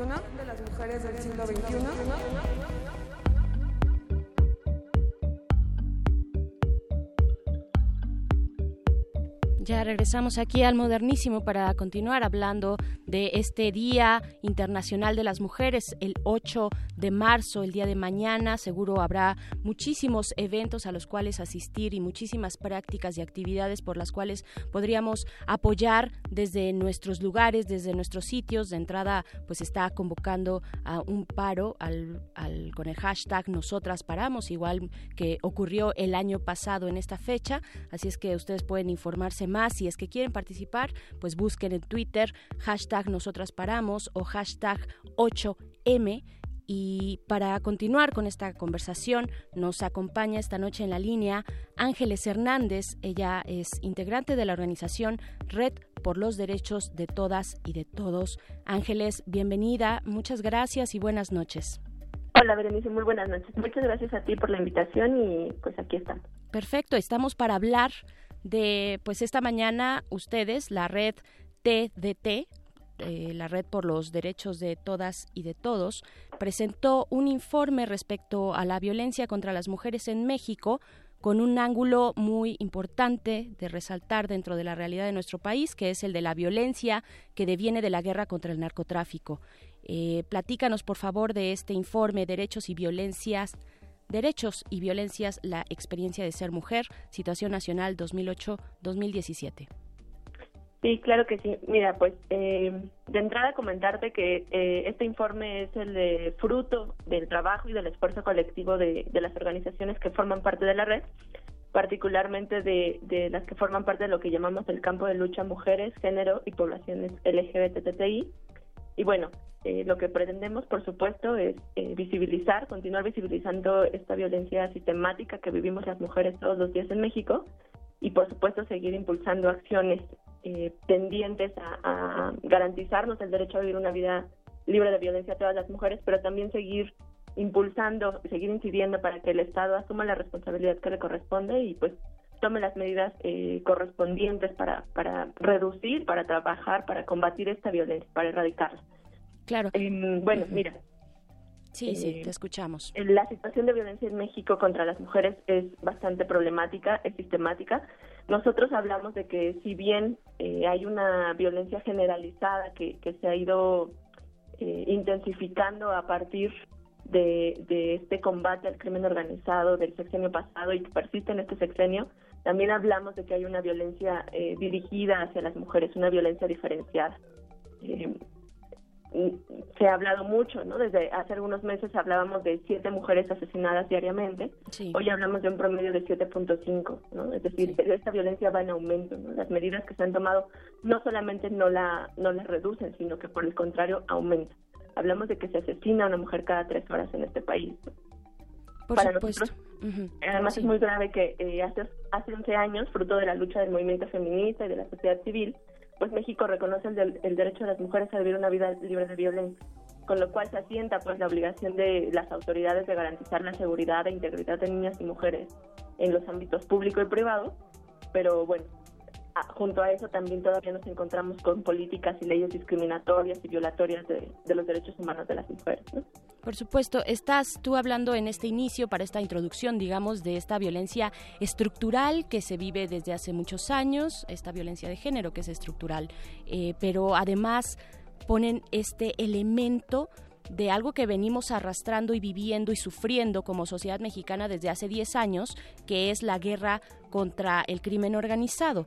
De ahí que tú estás diciendo, bueno, hay una responsabilidad además doble, diría yo, del Estado, ¿no? Por una parte, pues, eh, eh, pues cumplir lo que se ha ratificado en estándares internacionales y lo que la misma Constitución señala, pero por otro lado está esta parte del combate a la corrupción, perdón, a, la, a la violencia por parte de la guerra eh, en contra del narcotráfico, cómo esto entonces afecta doblemente o incrementa la violencia de género hacia las mujeres? ¿Cuáles son esos ejemplos eh, de, violencia incrementada? Sí, claro. Eh, por un lado, por supuesto que influyen como las características de vida que, que permiten que persista esta, esta violencia estructural pero hablamos sobre todo del enfoque diferenciado, del impacto diferente que tiene para las mujeres. Eh, en el informe abordamos principalmente seis, seis eh, grandes violencias y no porque pensemos que haya violencias menores u otras que deban ser obviadas, pero estos, estas seis violencias particularmente nos parece que en los últimos años, sobre todo en el periodo del informe y que claro coincide con con, con estos 10 años de lucha contra el narcotráfico, eh, estas violencias se han intensificado de manera muy dura, ¿no? de manera muy, muy severa. Hablamos particularmente de lo que tiene que ver con trata con fines de explotación sexual, que por supuesto está muy relacionado eh, con las actividades del crimen organizado. Hablamos de desaparición, eh, hablamos de violencia sexual, de feminicidio, de crímenes de odio contra mujeres lesbianas, bisexuales, trans, y también hablamos de criminalización del aborto. Entonces, eh, varias de estas, como la trata, como la desaparición y por supuesto el feminicidio y la violencia sexual, eh, que además en el análisis del informe vemos que muchas veces se constituye como tortura sexual y muchas veces perpetrada por el Estado, pues claro que hay una relación con, con el combate al crimen organizado. Es importantísimo el tema que tocas, porque una cosa es la violencia, bueno, ya lo mencionabas, la trata y explotación sexual, que es, digamos, una vertiente del crimen organizado, ¿no? O sea, es caer en manos eh, de, de estas organizaciones del crimen, pero otra le eh, echa la bola, digamos, por decirlo de manera coloquial, le, le, da la responsabilidad al Estado directamente por ser el perpetrador en el caso de la tortura o de la violencia sexual como tortura, ¿no? Eh, ¿qué, qué, qué, hay que decir de, de, eso específicamente, del tema de la tortura, cuando tenemos una ley general contra la tortura, pero las prácticas continúan para, pues ya lo decías tú, para tener, obtener un testimonio o una declaración frente a las autoridades? Sí, pues mira, un dato muy importante que nosotros eh, mencionamos en el informe es que en México se han emitido 326 recomendaciones relacionadas a, a violencia sexual perpetrada por servidores públicos. ¿no? Eh, es decir, perdón, en, en, este periodo, en 2008 a 2017, uh -huh. y de esas 41 fueron cometidas por fuerzas de seguridad, tanto civiles como castrenses, ¿no? Eh, está está documentado pues que en, en contextos de, de, conflicto, de combate al crimen organizado, eh, la tortura sexual constituye, perdón, la violencia sexual eh, se, se, constituye como una forma de, de, de tortura, ¿no? Uh -huh, claro. Entonces, bueno, nos parece que son datos bastante relevantes, nos parece además que es muy preocupante, sobre todo en un contexto de, de ley de seguridad interior, ¿no? Exactamente, claro. Eh, bueno, también decir, bueno, mencionar, por supuesto, que es previo, es anterior, perdón, a las a esta guerra contra el crimen, bueno, no es anterior, es más o menos por ahí empezando esta guerra contra el crimen organizado, pues las mujeres de Atenco, ¿no? Eh, que es un es, es el eh, caso cúspide y desafortunado de violencia sexual como tortura, ¿no?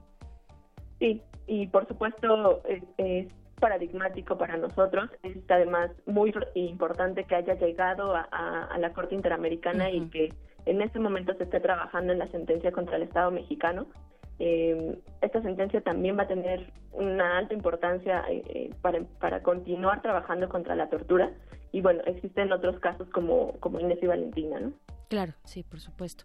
Eh, también preguntan, preguntarte, Ángeles Hernández, eh, respecto a la diferencia geográfica, por ejemplo, no es lo mismo denunciar o acusar de un acto de violencia sexual o de género, incluso un feminicidio en su, en su forma de violencia más letal, ¿no?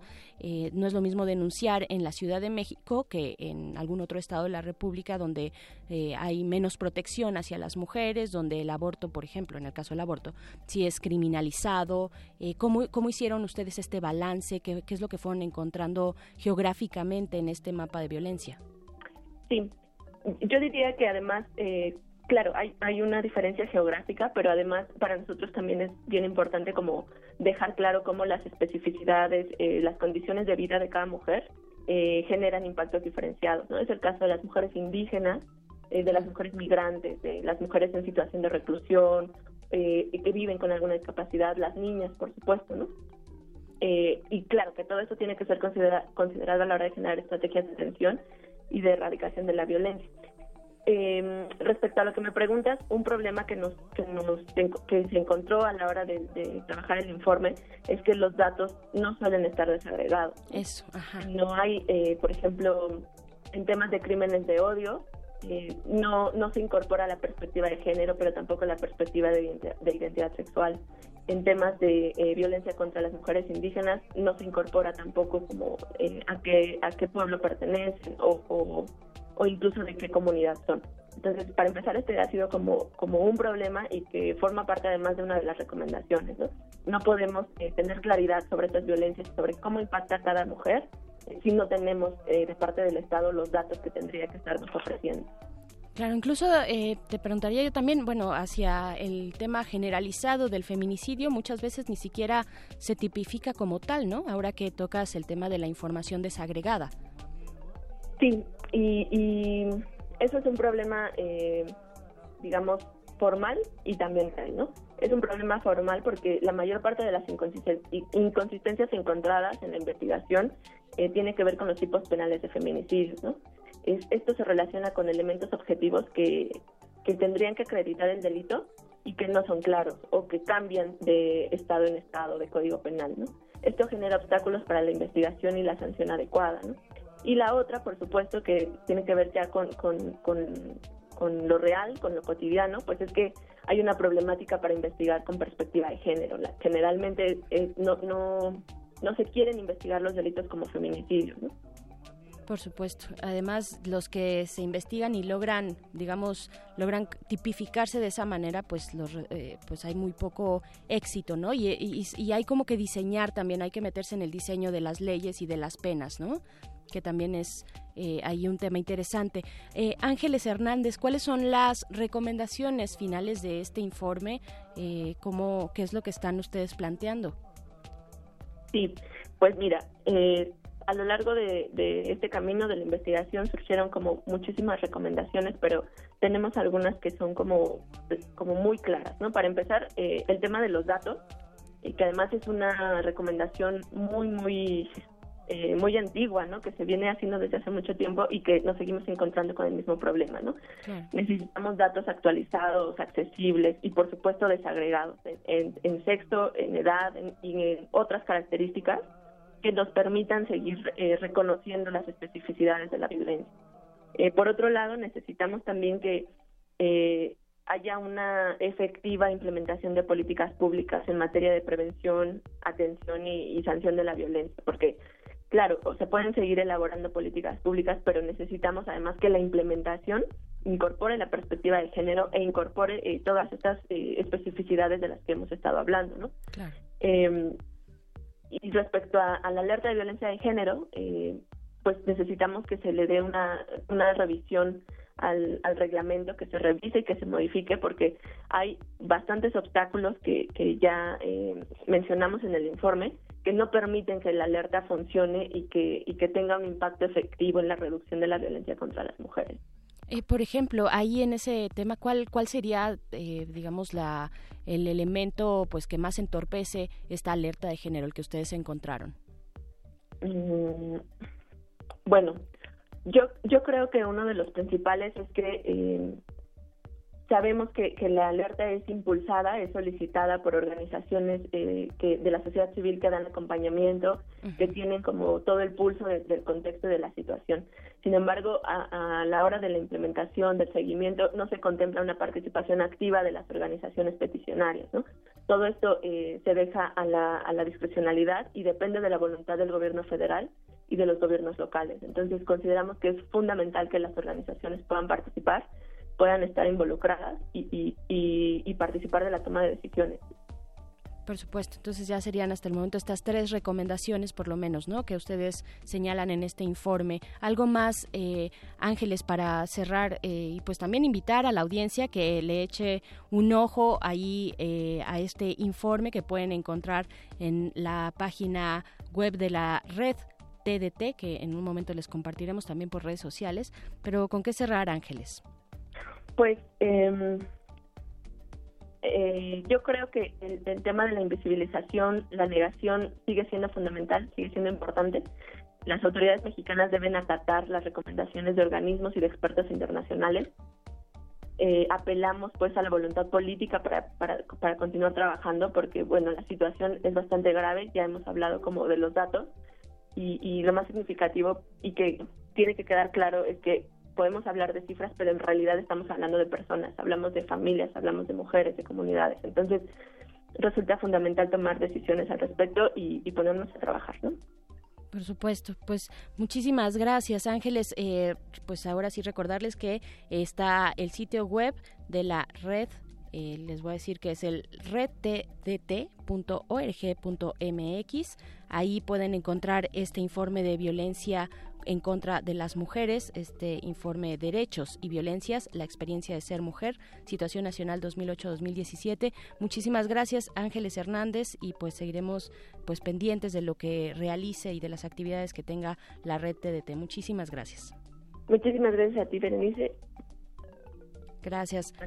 Muy buenas noches y gracias a ustedes por continuar ahí del otro lado de la bocina. Estamos eh, haciendo pues este recuento, estamos volviendo a revisar las pues las maneras y las formas en las que nos afecta a todas y a todos la violencia de género Pero vámonos con música, vamos a escuchar eh, algo de desde el otro lado del continente, en el cono sur, Chocolate Remix, esto es ni una menos, una de las consignas y de las exigencias pues que se ha puesto eh, más eh, en, el, en el punto, en el ojo de este huracán que significa la violencia en contra de las mujeres en toda Latinoamérica y en el mundo.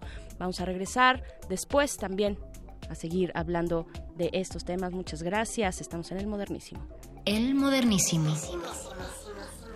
Cuando, sus amigos tratan a las mujeres como putas, locas o histéricas. Proteste, compañero. Cuando sus amigos piensan que el lugar de la mujer es el que la tradición y la injusticia le ha otorgado. Proteste, compañero, cuando su hermana no recibe todos los beneficios familiares que usted sí, en órdenes prácticos de la vida cotidiana. Proteste, compañero, frente a la creencia de que la historia solo la hicieron los hombres, aunque sí la escribieron. Proteste compañero cuando a su hija le pasan todas estas cosas. Proteste compañero cuando recibe halagos por el simple hecho de ser varón. Proteste compañero cuando su madre es quien se sigue encargando de la organización del hogar, las tareas domésticas, como cuestiones fijamente consignadas.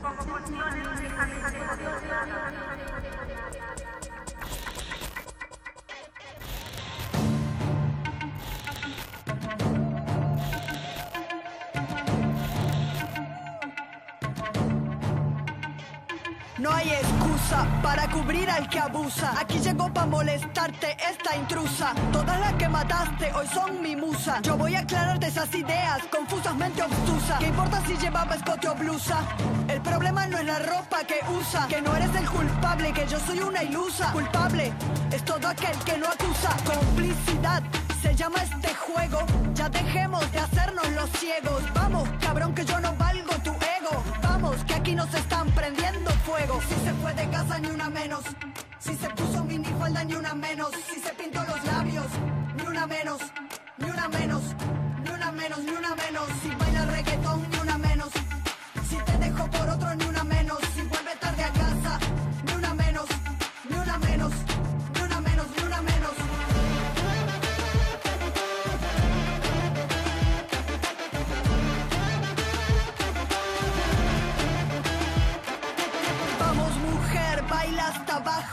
Menea con esa pollera de tajo, ponte si quieres una tanga debajo, haz con tu cuerpo lo que quieras, que carajos. Vamos mujer, baila hasta abajo, menea con esa pollera de tajo, ponte si quieres una tanga debajo, haz con tu cuerpo lo que quieras, que carajos. Si se fue de casa ni una menos, si se puso minifalda ni una menos, si se pintó los labios, ni una menos, ni una menos. Ni una menos, ni una menos. Si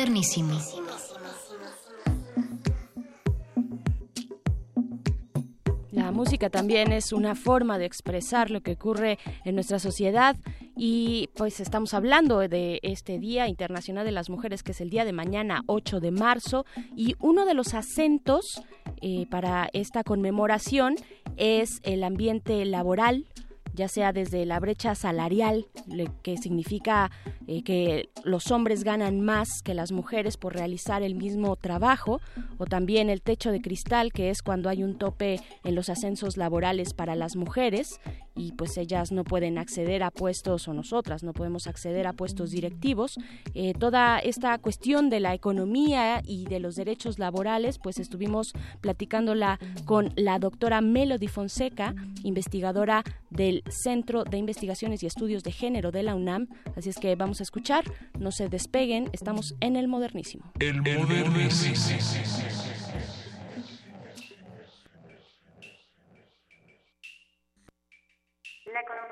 La economía de los cuidados, en términos generales, ha sido definida como las actividades, bienes y servicios necesarios para la reproducción cotidiana de las personas. Esto incluye el proceso de, reproducción de la vida, el cuidado y atenciones para mantenerla, así como los cuidados que permiten que los otros miembros de la familia, de la mayormente los varones, puedan incorporarse a la fuerza laboral capitalista.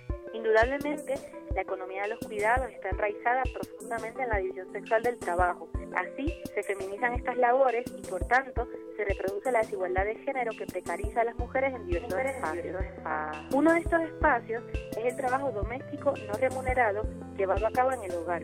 Y en este sentido es muy importante mencionar que a pesar de que diversos informes de organizaciones de derechos humanos y derechos de la mujer han concluido que dedicar un porcentaje mínimo del PIB de un país para pagar por el trabajo doméstico que se realiza en el hogar repercutiría en millones de empleos y crecimiento económico, como por ejemplo sería el caso de países como Italia, Reino Unido Estados Unidos, donde se crearían entre un millón, un millón y medio y hasta 13 millones de empleos respectivamente. Este trabajo, sin embargo, sigue sin ser reconocido por las instituciones del Estado, las empresas privadas y la sociedad en su conjunto, como vital, como lo vital que es para achicar la brecha de la desigualdad de género. Otro de los espacios o capas de la economía de los cuidados que son investigados desde los estudios de género y la crítica feminista es el trabajo doméstico, en este caso remunerado, que realizan unas mujeres en, en las casas de otras mujeres para que las segundas puedan incorporarse a la fuerza laboral capitalista. En.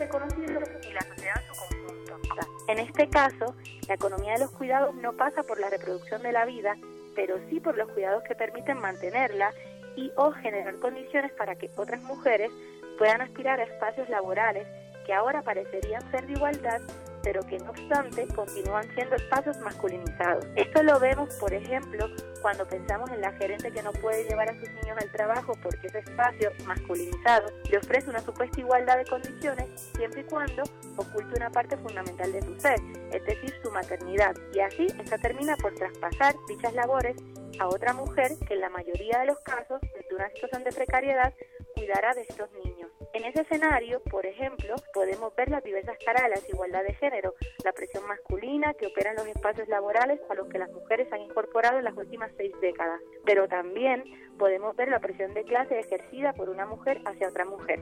Esta no es la situación de unas pocas mujeres. A día de hoy, en México, el 10% de las mujeres que trabajan se dedican al trabajo doméstico, a la vez que 95 de cada 100 trabajadores domésticos son mujeres. Es decir, el sector del trabajo doméstico sigue siendo sin duda altamente feminizado, a la vez que las mujeres siguen optando en números no menores por este tipo de labor que, como bien sabemos, es históricamente precarizada.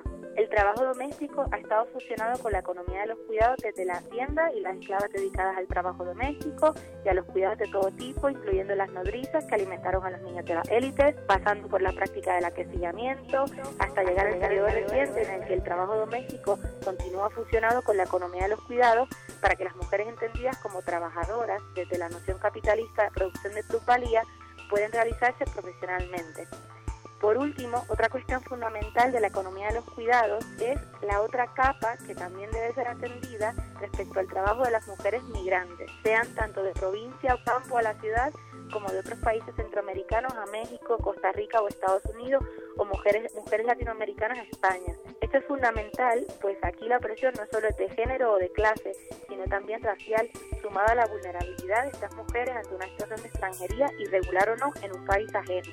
El trabajo doméstico de las mujeres migrantes, como el cuidado de los niños, los ancianos, más trabajo doméstico de limpieza, entre otros, son inherentemente de cuidado. Aquí no solo es de género o de clase y por tanto no pueden separarse del análisis de la economía de los pues cuidan la vida y reproducen todas las herramientas necesarias para que ésta se sostenga. Las experiencias, por supuesto, de, de las mujeres migrantes dedicadas a la economía de los cuidados son diversas, tanto por sus trayectorias de vida distintas, si están o no en condición de regularidad en el país en el que están viviendo, si llegaron o no a, a través de alguna red, ya sea familiar, colectiva, también de explotación, hasta la cuestión material del salario que reciben por su trabajo y tiempo. Todo esto varía. Sin embargo, hay algunas tendencias que sí se pueden repetir, tanto en las grandes ciudades latinoamericanas como en el norte global, y estas van a ser el salario por debajo del mínimo en el lugar en el que viven, la ausencia de aportaciones de sus empleadores a la jubilación, largas jornadas laborales, imposibilidad de vacaciones o visitar a sus familias, poco reconocimiento de su labor en lo material, pero también en lo emocional, situaciones de acoso y violencia sexual por parte de sus empleadores,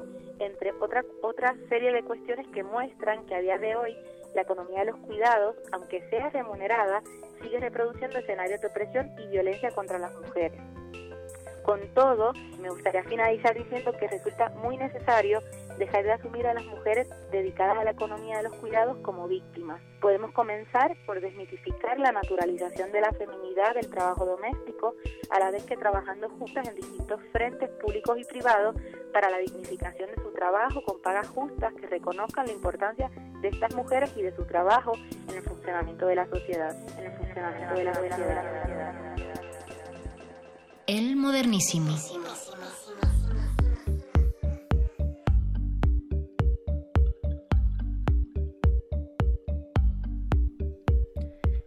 Y entre todos los eventos que se realizarán por este Día Internacional de las Mujeres está el Sirena Fest.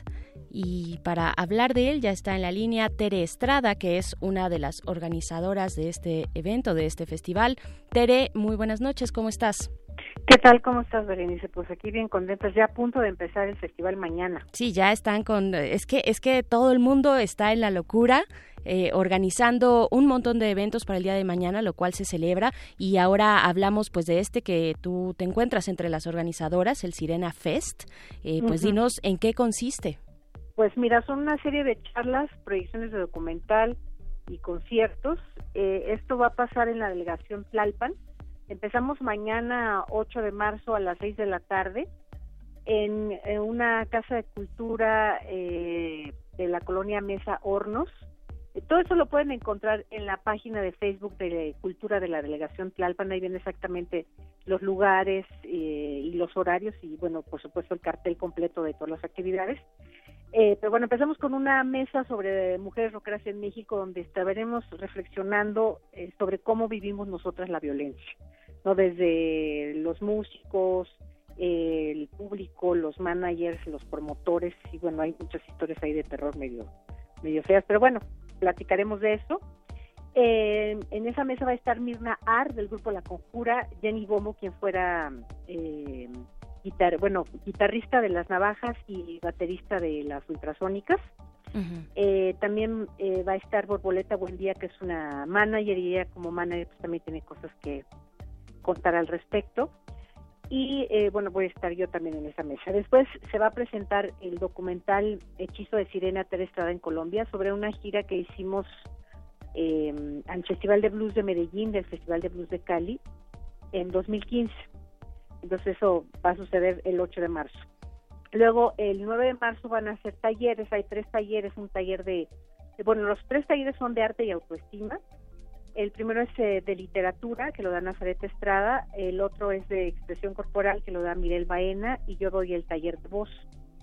Em, se trata de empoderarnos de nuestro cuerpo, eh, de nuestra voz y de nuestra propia historia a través del arte, ¿no? Entonces, eh, son talleres que duran dos horas, son gratuitas, y estos serán desarrolladas en el CAO, que es el Centro de Artes y Oficios que recién acaban de inaugurar en la delegación Tlalpan en, el Ajusco Medio.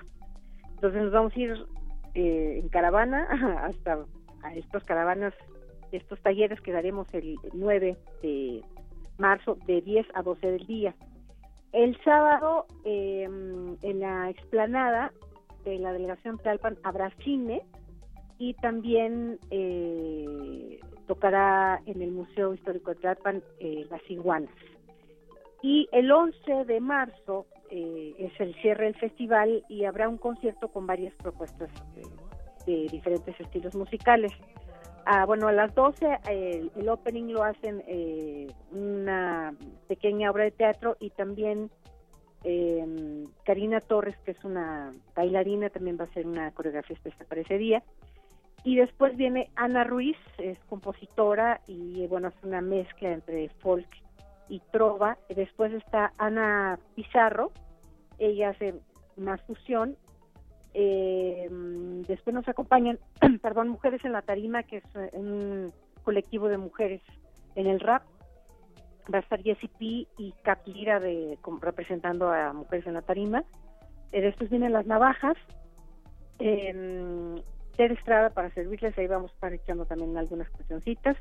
Y por último, eh, el grupo LOBA. Entonces, es, son todas las actividades que tenemos para estos eh, cuatro días de festival, el Sirenas Fest Roqueras contra la Violencia. Perfecto, eh, retomando desde la música y desde estos contextos artísticos, ¿no? Este, las exigencias de género que también se, se dan ahí. Eh, ¿Quiénes pueden asistir, Tere? ¿Quiénes pueden, eh, bueno, de entrada nos platicabas, algunos eh, tienen entrada libre, pero ¿quiénes todos pueden son asistir? entrada libre, todos son entrada libre. Entonces, al concierto va a ser en la delegación Tlalpan. Ok. Entonces, sin problema, eso es el 11, a partir de las 12 del día, ahí en la explanada de la delegación Tlalpan. Perfecto. 11 ¿Dónde podemos encontrar más información acerca de Sirenas Fest? Sí, lo pueden buscar en la en Facebook, está mm, en la página de cultura de la delegación Tlalpan, está el Sirena Fest eh, como evento y ahí vienen todos los, todas las actividades a desarrollar, o también en mi página como Ter Estrada, estoy en Facebook como Ter Estrada Sirena de las Letras y la Música, ahí también viene el cartel y toda la información, entonces eh, pues más fácil pónganle en el Google Sirena Fest y ahí les va a aparecer todo, toda la información. Perfecto, pueden googlearlo y pues sumarse a estas actividades si están cerca, si quieren eh, pues lanzarse para allá para la delegación Tlalpan. Muchísimas gracias, Tere Estrada, y pues estaremos ahí pendientes a ver de qué ocurre en aquella delegación. Muchas gracias. Perfecto, gracias a ti, hasta luego. Hasta luego. Y pues ya ven, son este es solamente pues uno de los muchísimos eventos que se preparan ya para el 8M el día de mañana.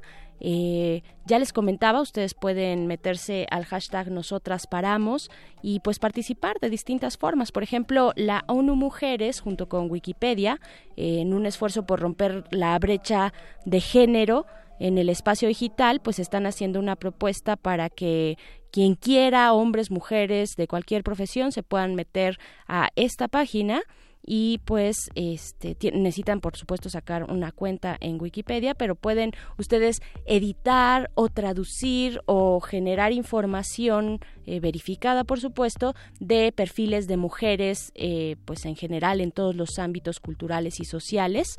Eh, solamente el 17% de los perfiles en Wikipedia son de mujeres, así es que ustedes pueden contribuir de esa manera y también decirles que uno de u otro de los eventos, tal vez uno de los más simbólicos acá en México para este esta conmemoración del 8M y uno de los con más expectativas también es el primer encuentro internacional de mujeres que luchan.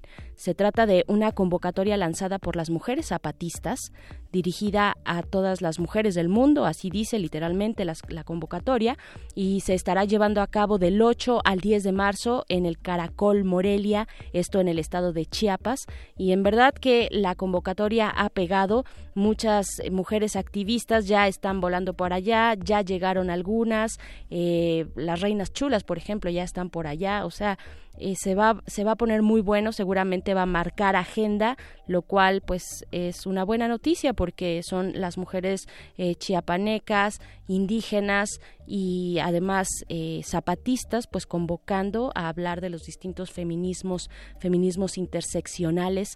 Así es que esto yo creo que va a ser mañana el epicentro creo yo de lo que va a ocurrir en el 8M mexicano Así es que, pues bueno, ahí está la agenda. Ustedes pueden sumarse, pues al de Chiapas, ¿no? Porque ya están agotadísimos, más que agotados los boletos de avión y pues es un viaje que se planea con anticipación, pero sí pueden estar pendientes de lo que eh, surge en redes sociales y en algunos otros eventos, como la marcha que se va a dar eh, aquí en la Ciudad de México.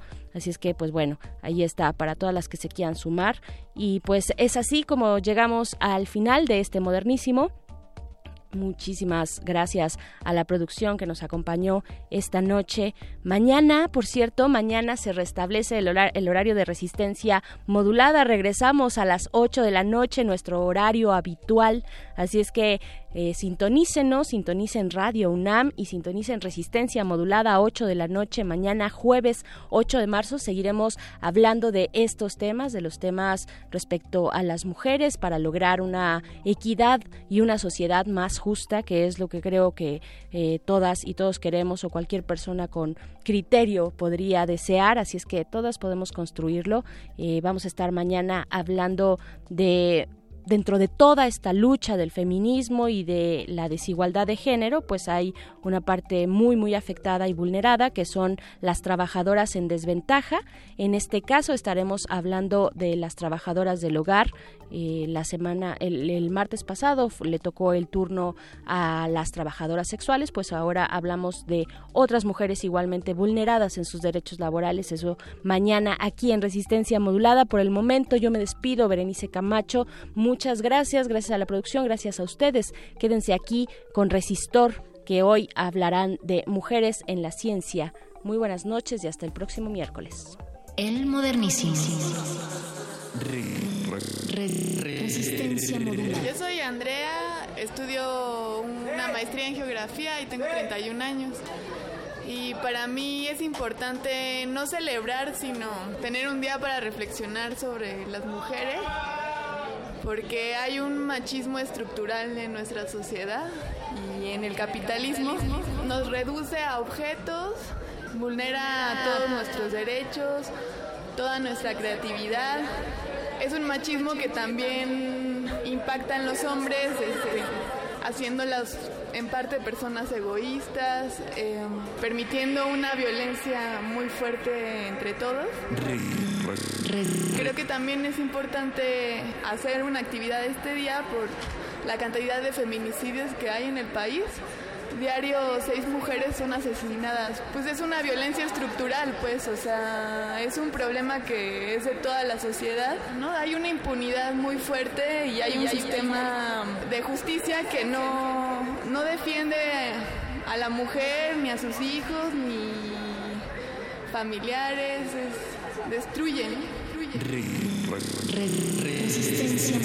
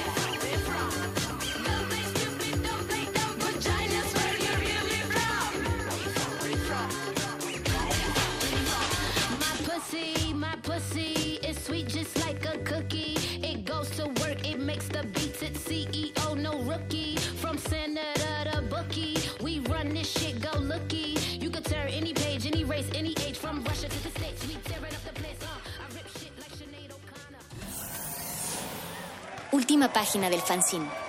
Pero mientras el futuro esté desigualmente repartido, buscaremos llegar a él. El modernísimo.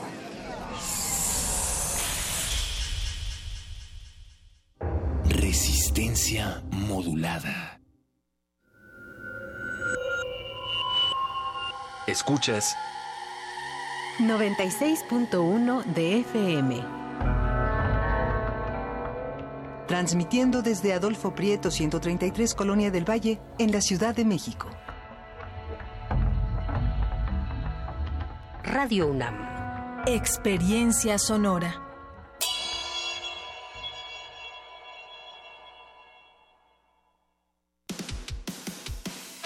Dejar huella en cada aula de la UNAM es un deber de un verdadero Puma. Deja tu huella y apoya Fundación UNAM a de cara a miles de universitarios. Súmate 5340-0904 o en www.funam.mx. Contigo hacemos posible lo imposible. México es más que lugar de nacimiento para los que viven en el extranjero. Son sus raíces. Y aunque estén lejos, su opinión cuenta. En 2018 tomaremos decisiones importantes para México y queremos la participación de los que viven fuera del país. Avísales que con su credencial para votar pueden inscribirse a la lista nominal. Tienen hasta el 31 de marzo para participar. Porque México está donde están ellos, yo invito a mis familiares y amistades a unirse y votar en las próximas elecciones del 1 de julio. Instituto Nacional Electoral, INE. El proceso electoral de 2018 ya empezó y será el más grande en la historia de México hasta hoy. Formar parte de estas elecciones no solo con mi voto, sino también como observador electoral me llena de orgullo. Podré fortalecer la democracia verificando directamente todas las actividades de principio a fin. Tú también, como cualquier otro ciudadano, puedes ser observador electoral. Participa para tener unas elecciones limpias, justas y transparentes. Conoce más en INE.mx. Porque mi país me importa, participo y fortalezco nuestra democracia. Instituto Nacional Electoral. INE. Los acaban de sentenciar. ¿Y qué? Seguro salen al ratito. No, les dieron cadena perpetua. ¿Pero cómo? ¿Cadena perpetua? Entre otros casos, el 25 de enero de 2018, mucha gente fue condenada a 140 años de prisión por secuestro y homicidio. El Partido Verde propuso modificar la ley para castigar con una pena máxima de 140 años a secuestradores. Hoy es ley aprobada y ya se aplica. Partido Verde. Cumplir es nuestra misión. Propaganda institucional del Partido Verde. Fue el primer instrumento musical de la historia y es el primero que usamos en la vida. ¿Sabes usarlo correctamente? Te invitamos a cursar el taller La voz hablada y cantada del actor, nivel 1. Aprende de manera teórica y práctica conceptos básicos en el uso de la voz en un taller dirigido a actores, locutores y cantantes que deseen perfeccionar su técnica. Todos los martes y jueves, del 13 de marzo al 12 de abril, de las 18 a las 21 horas, en el aula 2 de Radio UNAM, Adolfo Prieto 133, Colonia del Valle.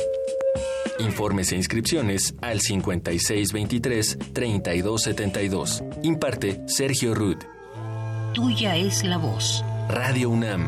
Experiencia sonora.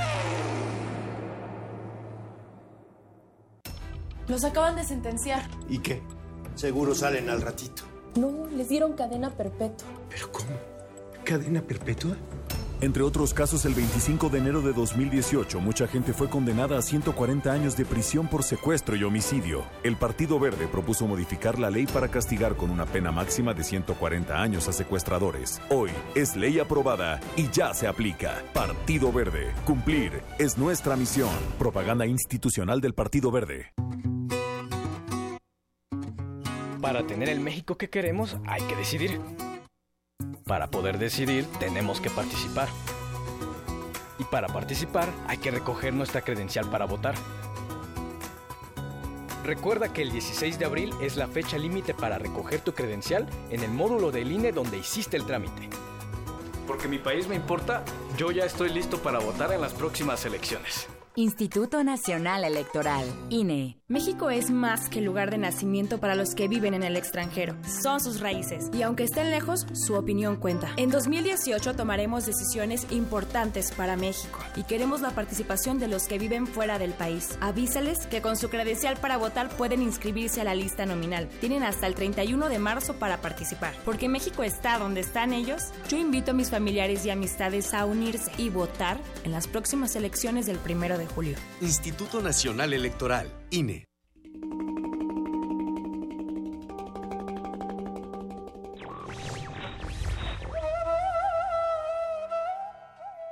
La causa de la libertad se convierte en una burla si el precio a pagar es la destrucción de quienes deberían disfrutar de la libertad. Mahatma Gandhi.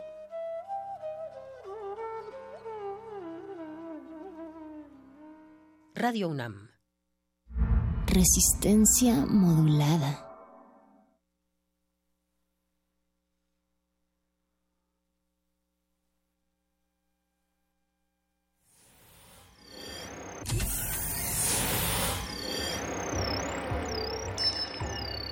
Bienvenida, nueva entidad orgánica. Relaja tus oídos mientras procedemos a analizar tu sistema. Estás a punto de integrarte a una red que conecta al sonido con el conocimiento. Acceso permitido. Por favor, respira, relájate y prepárate para la abducción. Resistor. Esto es una señal.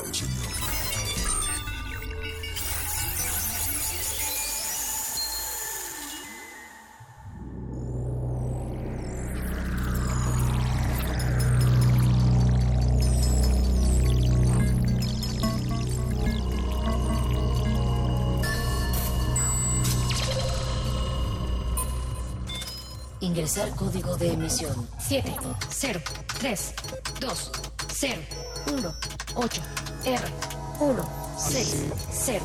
Acceso permitido.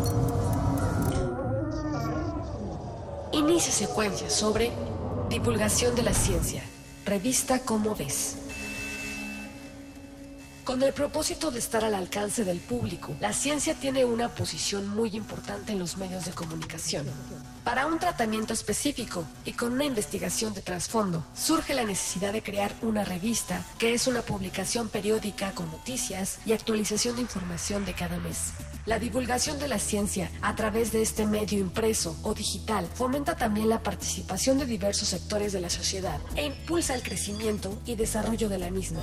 Además, una revista que habla sobre la ciencia fomenta la participación de otras disciplinas como la historia, la literatura, el diseño y las ciencias sociales. Un ejemplo claro es el trabajo de la revista Como ves, un espacio de reflexión que proviene de la Dirección General de Divulgación de la Ciencia de la UNAM y que se publica mensualmente desde diciembre de 1998. Es, según el portal digital, la única revista de divulgación científica en el país dirigida especialmente a lectores jóvenes. ¿Desea repetir esta información? Ha elegido no. Comenzamos.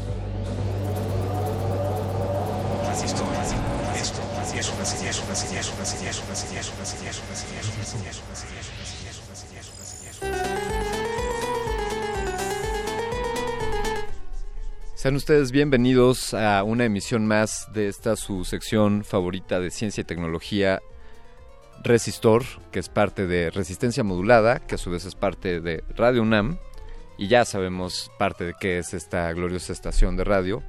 Mi nombre es Alberto Candiani, tengo, tengo el privilegio de estar conduciendo esta emisión. Esta noche Eloísa Gómez aplicó el paro de las mujeres y bueno, como bien la conocen, seguramente no, no hizo paros, sino que está trabajando por allá. Le mandamos un saludo a Eloísa, sabemos que nos está escuchando.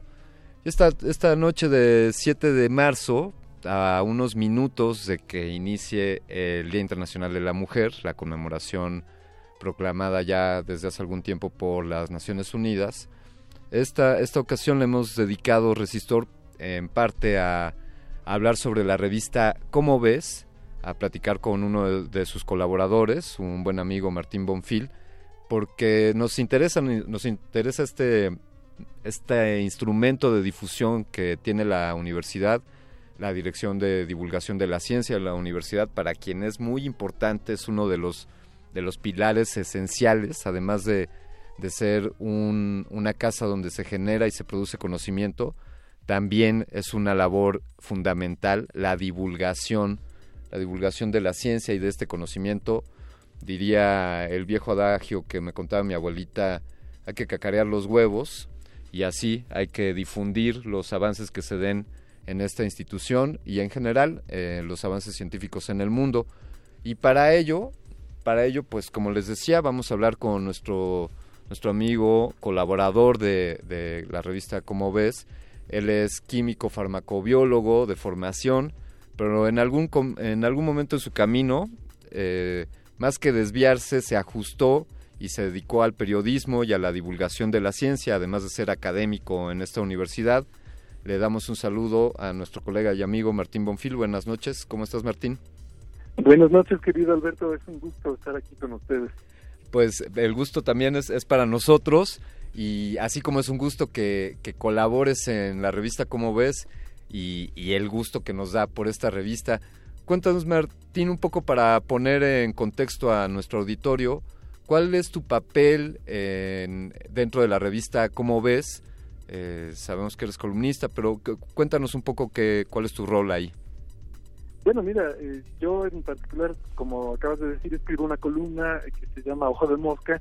Ocasionalmente escribo artículos y soy parte también del comité que eh, revisa los artículos que se reciben, porque recibimos muchos textos. Tenemos que seleccionar los que realmente cumplan con, con los estándares de la revista y también participo de pronto en, corregir y adaptar los textos que se reciben porque muchas veces hay que darles una manita de gato para que sean publicables. ¿Cómo me, me llama la atención cómo estos colaboradores, es decir, supongo que como ves tiene una planta de columnistas de, de base como, como tú con ojo de mosca, eh, pero por lo que entendemos, pues hay otras colaboraciones de, terceros. ¿Cómo funciona eso, Martín? Claro, bueno, mira, déjame decirte cómo ves, es una revista que tiene ya 19 años, acaba de cumplir en diciembre pasado. Ya es mayor de edad. Ya, es, ya es mayor de edad, estamos en el año 20, en, diciembre de este año vamos a celebrar nuestro 20 aniversario. y bueno, como tú dices, la hace un equipo de especialistas en la Dirección General de Divulgación de la Ciencia, eh, donde están, por ejemplo, la, directora de la revista, este, Estrella Burgos, y otros divulgadores científicos como Sergio de Regules, Gloria Valek, eh, Isabel Marmás. Entonces hay todo un equipo de eh, pues editores, escritores, revisores, por supuesto diseñadores gráficos. Entonces este equipo es el que mes con mes hace la revista. En parte algunos de ellos escriben. También tenemos a un excelente periodista científico, Guillermo Cárdenas, y muchos colaboradores externos, tanto de la UNAM como de otras instituciones, incluso de otros países. Eh, cualquier persona puede colaborar con la revista siempre y cuando siga los, los lineamientos. Y bueno, es un poco exigente la revista, o sea, no, no podemos publicar cualquier cosa, sino solo textos realmente buenos que cumplan con los estándares que hemos mantenido durante estos 19 años. Suponemos cierto, además del estilo y de, de la calidad de, eh, pues literaria de los textos, eh, diría también el rigor, rigor científico, ¿no? Por supuesto, es que justamente uno, una de las características de la divulgación científica eh, es que para llevar la ciencia, que normalmente es bastante compleja, maneja un lenguaje especializado y a veces no, no necesariamente es tan atractiva para el público no científico, la labor de los divulgadores es, eh, primero que nada, hacer atractiva esa ciencia, hacerla interesante y hacerla accesible sin perder eh, el rigor que tú mencionas, es decir, sin, abaratar, sin tergiversar, sin, sobresimplificar las cosas, pero sí presentándolas de una manera que el público pueda decir, eh, pues mira qué interesante esto que están haciendo los científicos y ahora entiendo por qué vale la pena hacer ciencia pues, sobre todo en países como el nuestro, ¿no? Eh, aquí, aquí vemos que es tan importante la, la forma como el fondo, ¿no? El, haberse aventurado, tener como premisa para cómo ves la audiencia o los lectores jóvenes en su mayoría pues implica consigo una, un reto en cuanto al lenguaje, al tratamiento de los textos, para, para lograr mantener esa, esa cercanía. No pocas publicaciones me atrevería a decir que, que se aventuraron por ahí, Martín. Pues fíjate que cuando surgió, como ves, en 1998, una de las grandes carencias es que no había ni una sola revista de ciencia en México dirigida a jóvenes. Había para niños y había para adultos, pero no había para jóvenes. Entonces elegimos dirigirnos a ese público, es decir, nuestro público objetivo es pues de secundaria, eh, bachillerato hasta licenciatura, digamos, ¿no? Aunque tenemos lectores de todas las edades, déjame decirte. Eh, y justamente, pues, eh, yo creo que el éxito de la revista ha sido que sin caer en un tono, eh, digamos, informal, ¿no? Porque el tono que manejamos es, es más o menos serio, pero accesible y ameno, ¿no? Y, y a lo largo, pues ya de algunas generaciones se ha mantenido el interés en la revista, ya tenemos lectores que la empezaron a leer cuando estaban en la prepa o en el CCH y que ahora ya son doctores, ¿no? Algunos de ellos hacen investigación y nos han dicho que, que parte de su motivación para dedicarse a la ciencia fue ser lectores de cómo ve. Ah, pues eso, eso ya es honra, ¿no? Con eso casi ya se, se paga el trabajo, Martín. Claro, sí, es mucha satisfacción el, el tener una retroalimentación de los lectores pero también hemos tenido lectores, bueno, hasta en las cárceles, ¿no? Y de pronto nos dicen eh, gente que está en la cárcel que, que algo que les ilumina su, su encierro pues es poder leer una revista como como ves qué, qué fantástico. Eh, e, eso eso es un, un dato muy bonito. ¿Qué, ¿Qué, tiraje tiene como ves mensualmente pues mira eh, solía tener un tiraje de 20.000 ejemplares al mes que es un tiraje muy grande comparado con cualquier revista de cualquier universidad pública de México. No es un gran tiraje comparado con una revista comercial, pero es, un tiraje bastante bueno. Pero como tú sabes, hay una crisis de las revistas impresas, no solo en México, sino en todo el mundo. Entonces eh, hemos tenido que bajar el tiraje, ahorita se están imprimiendo en promedio 16 mil ejemplares, pero ahora tenemos una revista digital que se puede adquirir eh, para bajarla en tu computadora, en tu teléfono, y esperamos eh, ganar muchos lectores digitales, ya que el mercado de papel está eh, bajando ligeramente. Pensaría en cómo ves, si lo imaginara como una persona, eh, pensaría pues, pues un millennial, ¿no? Es, prácticamente nació con el, con el milenio y, y junto con esto, pues el boom de, de redes sociales y del consumo de información en Internet entiendo también ahí el, adecuarse a estas tendencias y, ofrecer la versión digital. Exactamente, bueno, teníamos una página web, pero eh, ahora lo, lo, lo de moda, lo que está en boga son aplicaciones, ¿no? Para poder leer la revista, entonces por eso hemos tratado de ir evolucionando. Y también en las redes sociales, ¿no? Tenemos nuestra página de Facebook, nuestra cuenta de Twitter, eh, desde la universidad, que es una institución pública, es un poquito difícil de pronto hacer estas cosas, pero se ha hecho el esfuerzo de, tener estas opciones para poder llegar a un público más amplio, porque ese es el, el objetivo, ¿no? Compartir la ciencia, ponerla al alcance de cualquiera y que se salga de la universidad y que se salga de las instituciones académicas y se convierta en parte de la cultura popular. Martín, en ese sentido, esos, de esos principios eh, comulgamos aquí en Resistor y los tomamos como como nuestros también. Qué, qué buena filosofía. Eh, claro, yo lo sé. Digo, Resistor es uno de los eh, oasis en, la radio donde puede uno escuchar un buen rato de ciencia, ¿no? Sí, no, pues gracias, gracias eh, por eso, Martín, y, hablemos, hablemos más.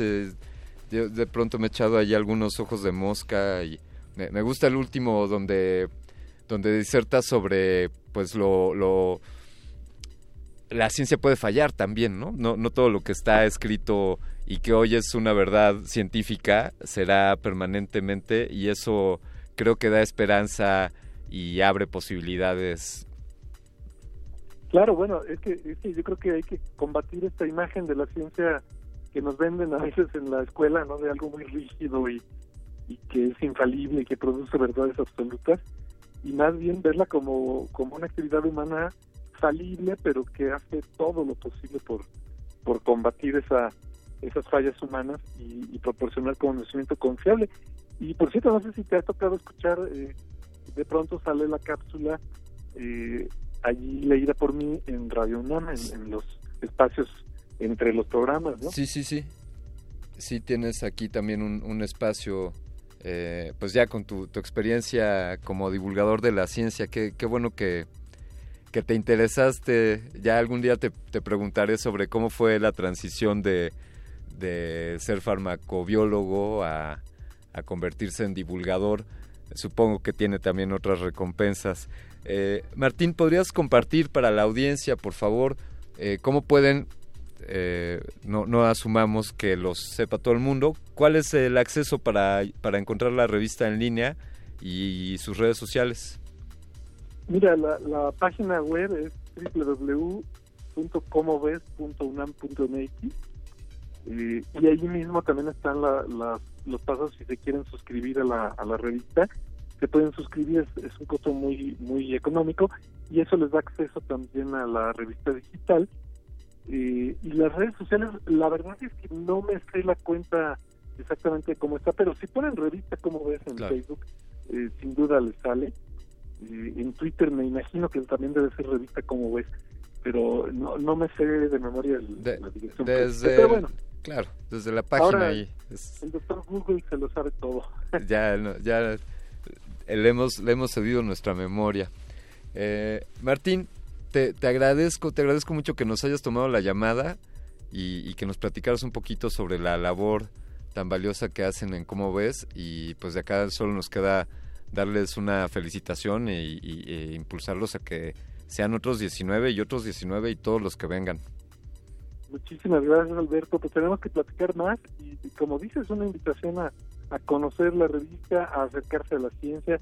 Hay también el portal de Ciencia UNAM eh, y también otras instituciones de investigación en México tienen eh, información en la red. Entonces hay mucha oferta para quien quiera acercarse a conocer un poco más de ciencia.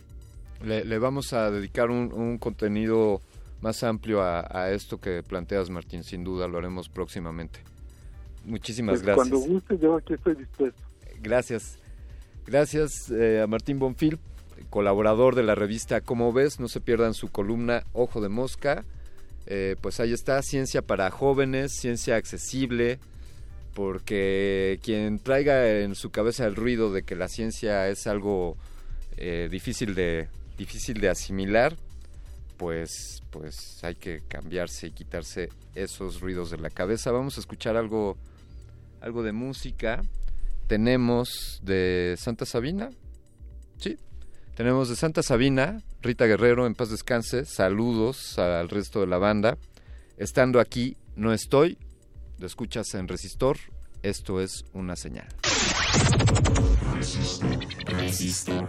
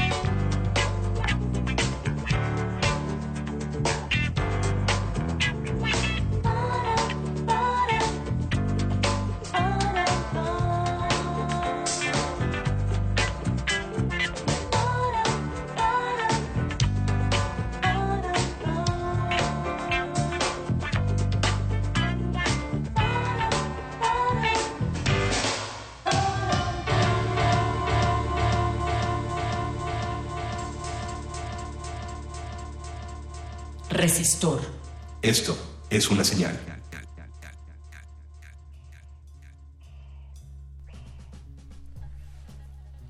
Arroba R en Twitter, Resistencia modulada en Facebook. Si quisieran usar aquella antigua aplicación de sus teléfonos celulares para hacer llamadas telefónicas, el 5523-7682 es la línea que tenemos disponible. Si quieren hacernos llegar sus comentarios, recuerden hashtag resistor. O escúchenos también en nuestro sitio web www.resistenciamodulada.com o a los que nos escuchan en este sitio web, les platico que, que antaño había unos aparatos que sintonizaban la frecuencia modulada y para escuchar este programa lo tendrías que hacer en el 96.1 de FM Radio UNAM. Esta noche estamos hablando, pues hemos hablado sobre la revista Como ves, como ves.unam.mx es el vínculo, una revista de divulgación científica enfocada a jóvenes. Y ahora damos paso a la siguiente parte de este programa que, que hemos dedicado para pues hablar sobre la participación de la mujer en el quehacer científico, eh, no solo en la divulgación, sino en la producción de, de conocimiento mediante el, el camino de la ciencia. Y para ello estamos estableciendo una llamada con una doctora en ciencias de la computación que colabora actualmente en el Laboratorio Nacional de Internet del Futuro, la NIF, que es parte de Infotec, que es un centro de investigación del CONACYT, del Consejo Nacional de Ciencia y Tecnología. Eh, estamos hablando esta noche con la doctora Magali Arellano. Doctora Arellano, buenas noches, ¿cómo está allá por Aguascalientes? Hola, buenas noches, algo frío. Ah, caray, pues, pues le podemos presumir que aquí en México, en la ciudad, ya está haciendo un poquito de, de calor. Ahí viene el verano, dicen. O la primavera. Ya viene la primavera. Doctora Arellano, eh, platíquenos un poco. Estamos esta noche hablando sobre, eh, bueno, evidentemente el Día Internacional de la Mujer, que es el día de mañana. Y, y, bueno, usted tiene un doctorado en ciencias de la computación. Y antes de reflexionar en, cómo las mujeres participan en la ciencia en México, me gustaría hacer una pregunta un poco más eh, terrenal y le diría, cuando usted estaba en, su época de estudiante, eh, pues no, no, no sé cuál habrá sido su licenciatura, pero en el camino que se llevó de estar titulada a tomar la decisión de hacer un doctorado en ciencias de la computación, ¿a qué tantas mujeres se encontraba en ese camino y qué tantas mujeres cree que, que hay hoy respecto al momento en el que usted tomó la decisión de estudiar esa, esa disciplina? Bueno, en particular, este, yo supe que hacer un doctorado desde que la licenciatura yo hice una licenciatura en ciencias de la computación, la maestría también en ciencias de la computación y bueno, continué, mi, continué mis estudios de posgrado este, sin pausa. Pero este, ahí me tocó ser la única, bueno, cuando ingresé a la licenciatura éramos 12 alumnos para la carrera de computación, pero de los 12 alumnos solo egresé yo. Y después en maestría era una generación bastante inusual porque éramos una tercera parte de mujeres en la UNAM en el este en el posgrado de ciencia e ingeniería de la computación. Sí. Y en el doctorado me parece que mi generación fue como de cinco o seis y habíamos creo que dos mujeres caray una eh, hablamos de 20% quizá menos de participación sí pero la verdad es que sí hay un aumento porque por ejemplo mi generación de preparatoria eh, al final tomábamos yo, yo estoy en un colegio de bachilleres entonces, al final, el último año se lleva una, este, un área de especialidad. En mi caso fue físico-matemático. Y la generación anterior a la mía, solo había dos mujeres de 60. Y cuando yo ingresé, éramos también casi un tercio. Entonces, hay un, sí hay un aumento significativo, por lo menos en mi generación. Sí. Y, y en las generaciones que te suceden, eh, ¿has visto más más mujeres o ahora hay más mujeres trabajando contigo en el laboratorio de Internet del futuro? Sí, hay otras dos mujeres, este, pero de las generaciones, eh, después de las mías, no, no hubo una, participación más grande a la que hubo mi generación, de hecho creo que disminuyó. creo que mi generación fue un tanto anómalo, o sea, de que había muchas mujeres y, este, y sobre todo habíamos muchas mujeres que éramos de provincia que también es algo que destacar. Sí, desde luego. Eh, se van sumando ahí los, los factores que nos ponen en desventajas o que no nos hacen tener equidad de condiciones, ¿no? No, no solo el género, sino también pues el vivir lejos de las ciudades tal vez. Sí, pero también me tocó, yo bueno, yo volví a yo regresé a, a mi ciudad, a Cuernavaca, y di clases en la Universidad Autónoma, y me tocó darle clases a, bueno, ya había más mujeres en las generaciones, aunque todavía había este mayoritariamente hombres, ya había por lo menos eh, de una generación, no sé, de 10, ya había cuatro mujeres, que para mí era muy significativo porque en mi generación solo era, bueno, de 12 solo era yo. Entonces sí, este, sí ha habido un aumento y además son, este, bueno, por lo menos las alumnas que yo tuve fueron eh, eh muy brillantes Sí. Entonces sí, sí destacan bastante, son sobre todo muy trabajadoras y muy creativas, porque por lo menos en lo que es ciencia de la computación se requiere mucha creatividad. Sí. Eh, esto no, no me quiero atrever a afirmarlo eh, sin todo el fundamento, pero sabemos, sabemos que hay mm, teorías o planteamientos que hablan de, que las mujeres pueden tener una mayor facilidad para disciplinas que tengan que ver, por ejemplo, con la matemática o con la computación o con la programación. Eh, ¿qué, le merece esa idea, doctora? Bueno, en principio en la, en la historia de la computación, eh, la computación empezó siendo cosa de mujeres, porque por ejemplo lo, eran las máquinas de calcular, pues, la primera programadora fue Ada Augusta Byron King, este, después de eso teníamos a las este, a las mujeres de la ENIAC, o sea, muchas de las de la computación empezó siendo cosa de mujeres porque como se creía que era un bueno, lo es, ¿no? Pero este un trabajo de mucha dedicación y de poner mucha atención y entonces se consideraba que era este sobre todo por ejemplo los cálculos de balística de en ese, en ese momento las computadoras eran como de mover palanquitas o de relevadores y todo eso se creía que tenían más, este, ¿cómo se llama? Más precisión y podían tener como más atención a esas cosas de más detalle eh, las mujeres. Por eso en la Segunda Guerra Mundial y todo eso destacaron mucho las mujeres en el área de la computación, pero también no se creía que fuera una ciencia. Claro. Entonces, este, es, bueno, tiene esa ambivalencia, ¿no? Fue hasta los ochentas donde cuando ya se empezó a popularizar el uso de juguetes que tuvieran que ver con computadoras, que se consideró algo de, de hombres pero antes de los ochentas, bueno, de los setentas, ochentas, era la programación era cosa de mujeres. En, a ver, nos desviamos en algún momento y, olvidamos que las mujeres eran eran las que manejaban el código y se lo pasamos a los hombres y quién sabe qué le hicieron. Y ahora, doctora, diría que están volviendo las mujeres a hacer código, a, a meterse a los lenguajes de computación y a entenderse con, con los procesadores.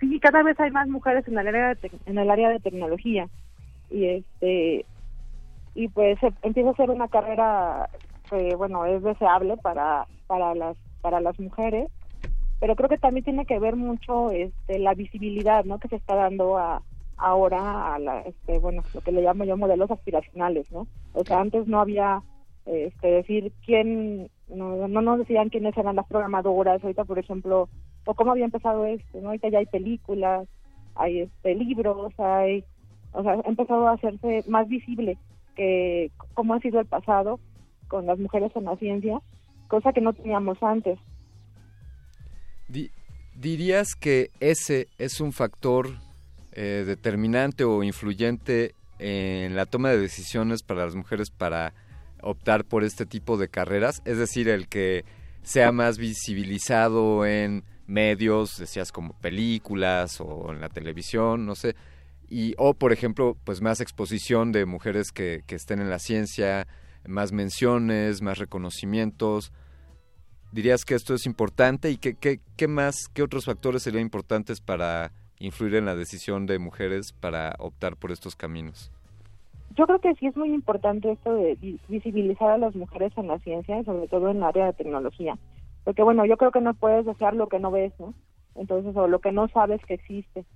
Eh, por lo menos este antes el, el modelo aspiracional de las mujeres era como este prototipo de belleza Claro. y de y de tener no de, de poseer objetos o este y ahora no es es muy diferente porque ya hay más este más la, la sociedad está cambiando en el sentido de que ya no este los estereotipos están están cayendo están cambiando las ideas este, ya no eh, por lo menos a mí me tocó que me dijeran que estaba estudiando una carrera de hombres Wow. no, ajá, no me lo dijo mi familia porque mi familia siempre me apoyó desde el inicio, pero gente cercana me decían que me estaba metiendo en, en una carrera que no era que no era para mujeres. Perdón, ¿en, en qué año te habrán dicho eso?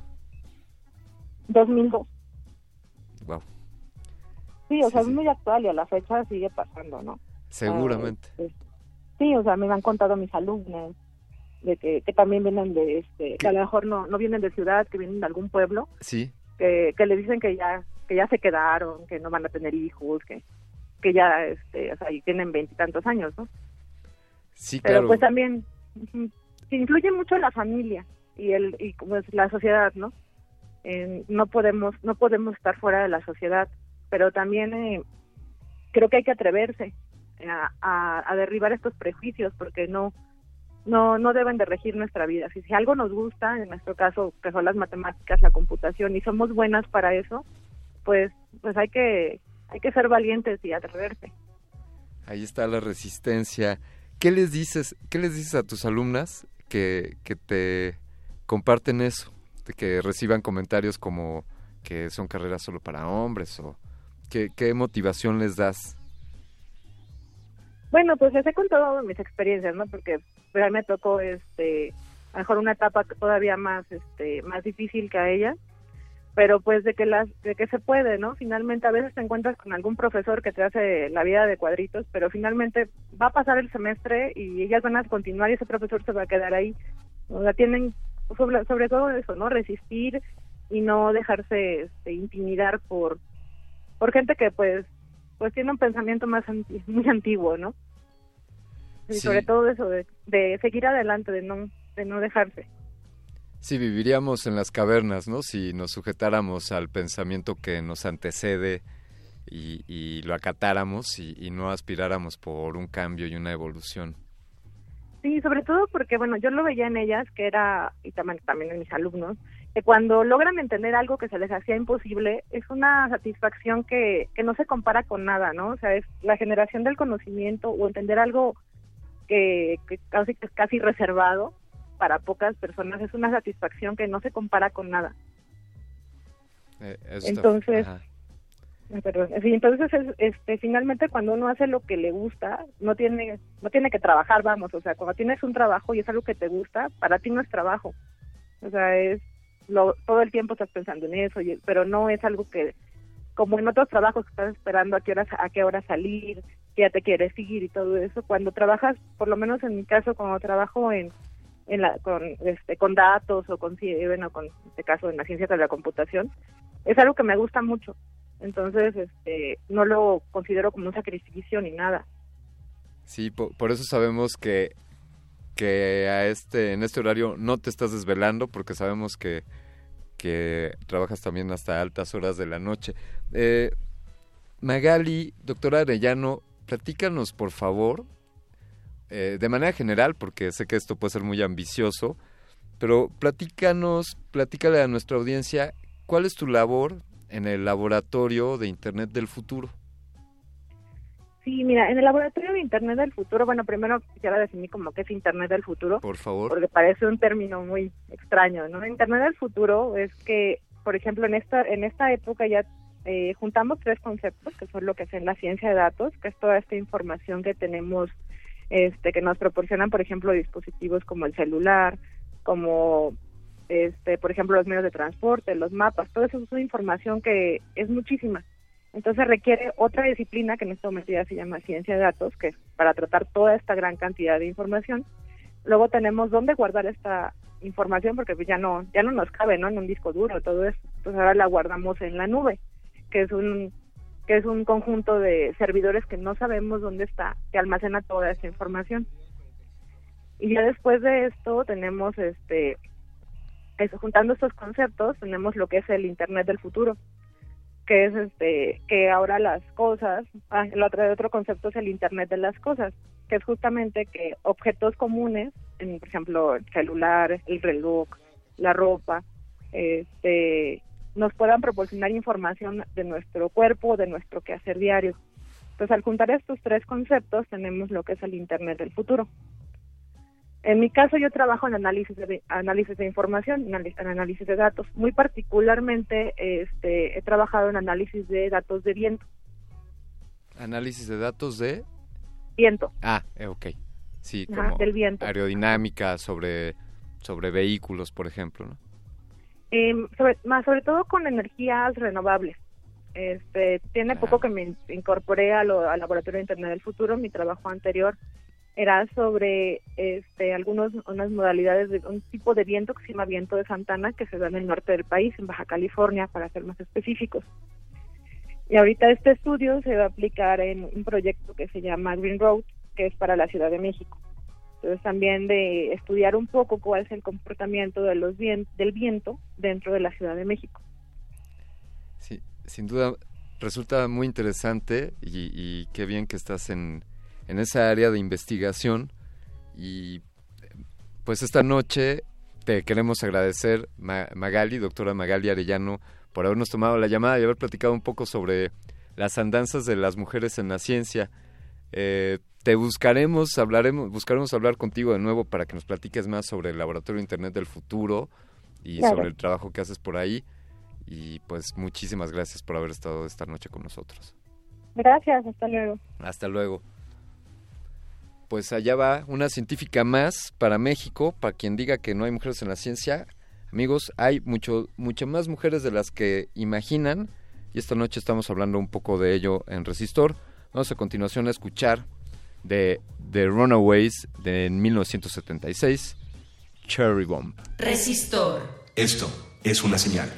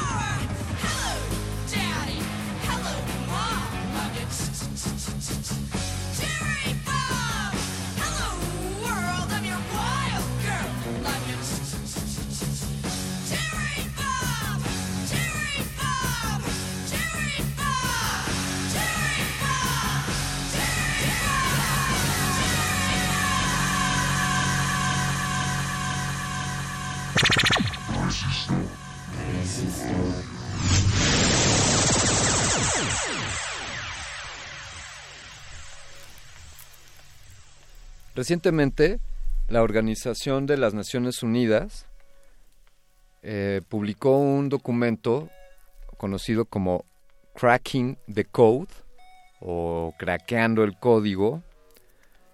Niñas y mujeres, la educación de niñas y mujeres en ciencia, tecnología, ingeniería y matemáticas.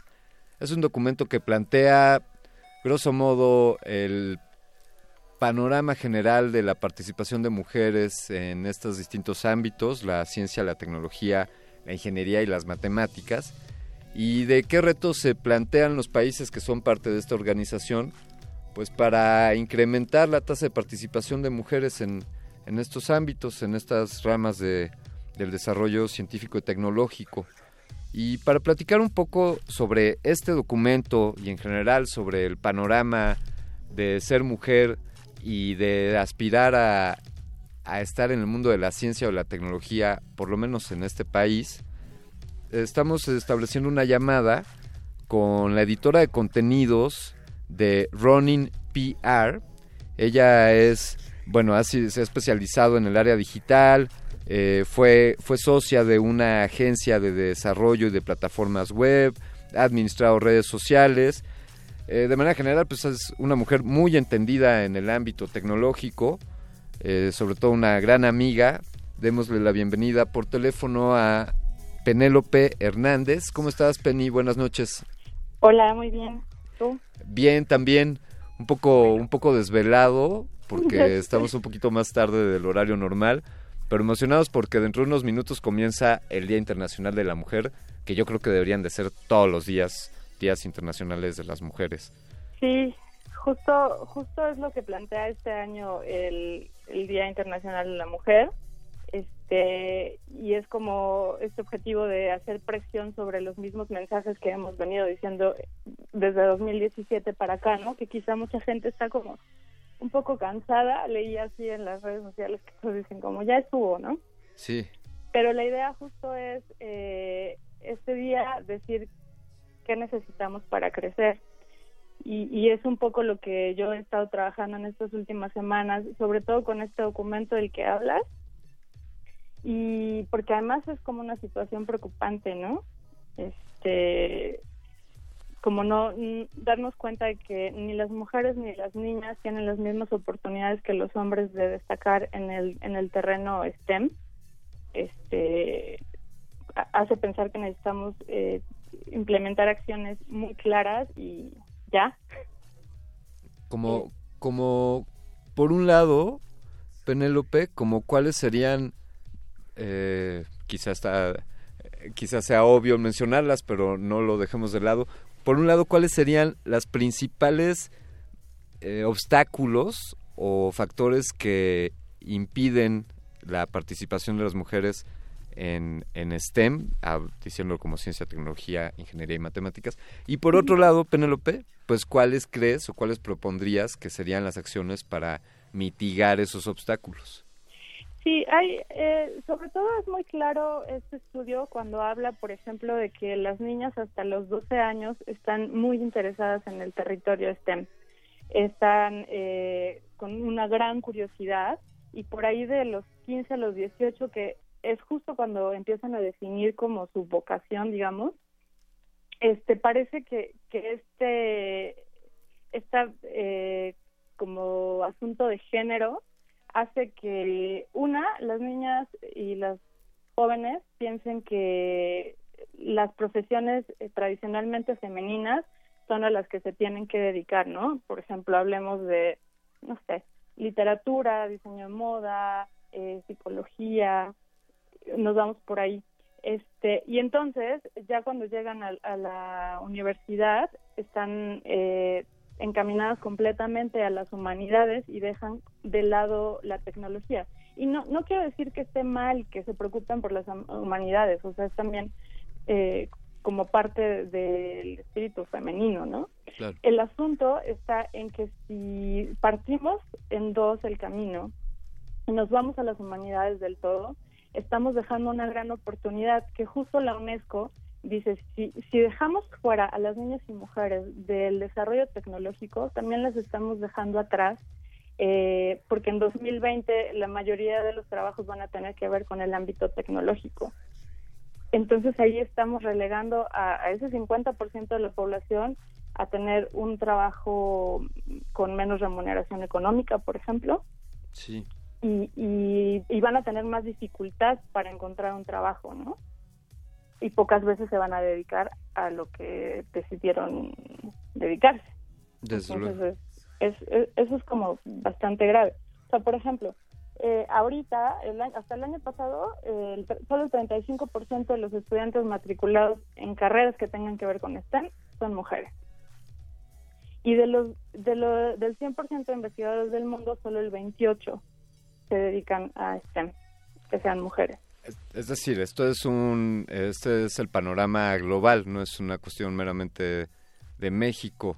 No. Eh, Penélope, ¿hay países que estén más cercanos a, a tener unas cuotas de participación más o menos equivalentes?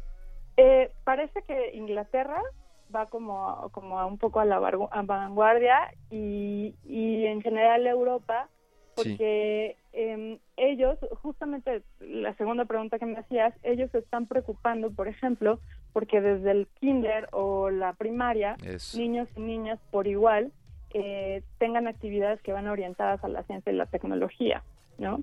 O sea, nosotras en, en la agencia trabajamos afortunadamente con muchas mujeres que están eh, desarrollando carreras en STEM y, y a veces hablamos con ellas y les decimos, a ver, ¿por dónde? Si hay salida, porque muchas personas piensan que tiene que ver con un tema biológico, ¿no? Y, y muchos de ellos nos dicen, bueno, este está comprobado que no es un tema biológico, pero sí puede ser un tema social. ¿Por qué? Porque simplemente vas a una juguetería y de un lado está el pasillo rosa de las niñas y del otro lado está el resto de la juguetería para los niños, ¿no? Esto incluye como pues, juegos de habilidad mental, eh, legos. Últimamente hay, hay como muchos esfuerzos porque las niñas también accedan como a este tipo de juguetes que al final les ayudan no solo a estimular la imaginación, sino también a resolver problemas específicos. Y entonces desarrollan otras habilidades que quizá en generaciones pasadas no se atendían, ¿no? Entonces, es eso, es también eh, pintarles como muy claro el panorama, ¿no? O sea, como sí, eh, cuando tú seas grande, eh, la tecnología va a ser como muy importante y, es importante que, estés interesada en, ella, ¿no? Este, creo que, que desde la infancia necesitamos empezar a trabajar en niñas que sean eh, como que fortalezcan estas habilidades y ayudarles también a, a descubrir qué les gusta hacer, qué quieren hacer y cómo pueden hacerlo. Eh, yo pensaba el otro día en un, en un ejemplo muy claro, ¿no? O sea, si una chica te dice, quiero ser psicóloga, tampoco le puedes decir, no sea psicóloga. Pero quizás sí pu- se puede encontrar como el punto medio. O sea, cómo la psicología se puede mezclar con la tecnología y quizá entonces no te vas a dedicar solo a dar terapia, sino podrías desarrollar una aplicación que tenga que ver con el manejo de emociones de las personas, ¿no?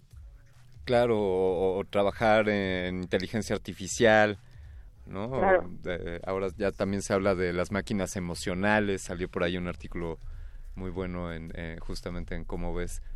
Eh, esos, esos son algunos de los de los caminos a seguir, Penélope, de desde niñas estar ahí inculcando, eh, voy a corregir eso y no decir inculcando, sino pues promoviendo o poniendo en igualdad de condiciones, ¿no? Que es, es que has, has mencionado un punto medular que es el no ponerlas del eh, las ciencias o las matemáticas o la computación o la técnica o el STEM, la ingeniería, la, la ciencia, no ponerlas del, del pasillo azul y eh, excluirlas del pasillo rosa, ¿no? Entonces, todo esto Claro. debería estar en todos los pasillos, eh, rosas o azules o que de no cualquier color. deberíamos de tener colores, ¿no? En un mundo ideal no deberíamos de tener colores y además em, creo que es como súper importante quitar este este estigma de e- estas cosas son aburridas, ¿no? Porque porque son apasionantes y, y quizá este, eso también nos ha faltado, o sea, desde la manera en la que quizá en, el kinder y en la primaria aprendemos matemáticas y, y, y es como muy repetitivo y muy mecánico, pues vamos ahí matando poco a poco como la pasión por cosas que al final pues son una locura y son increíblemente creativas Sí. o pueden llegar a hacerlo. Definitivamente los que han entrado a este camino se, se dan cuenta de ello y lo pueden constatar. Eh, Sí, ¿sabes?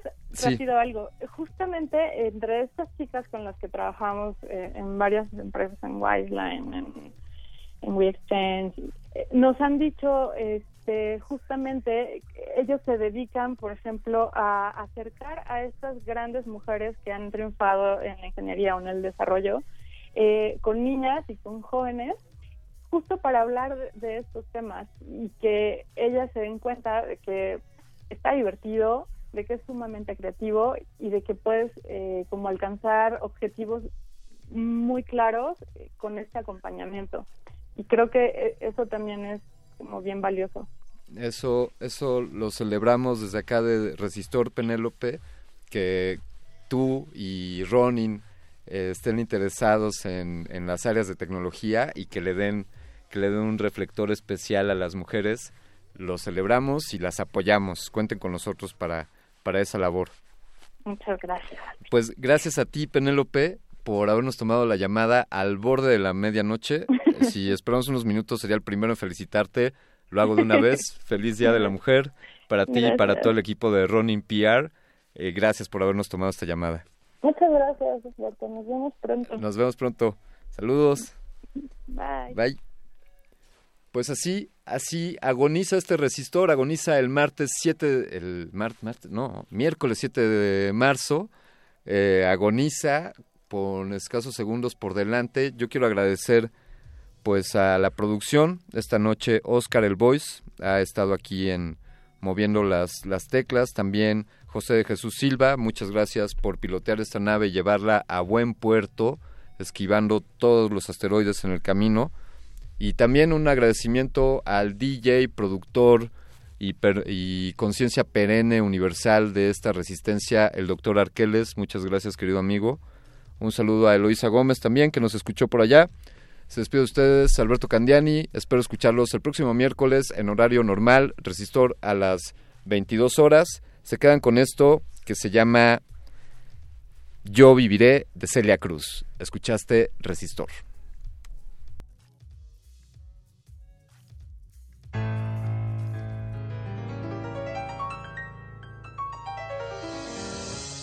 Mi voz puede volar, puede atravesar cualquier herida, cualquier tiempo, cualquier soledad. Sin que la pueda, pueda, pueda, pueda, toma, toma, toma, toma, toma, toma, toma, toma,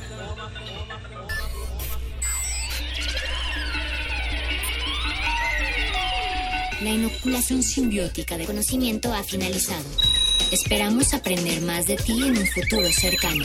Buenas noches. Resistor.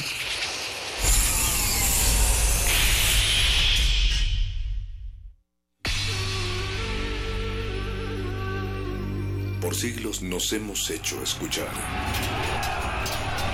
Nacimos como parte de esa inmensa mayoría. Hablar, Escuchar. debatir, proponer, cuestionar.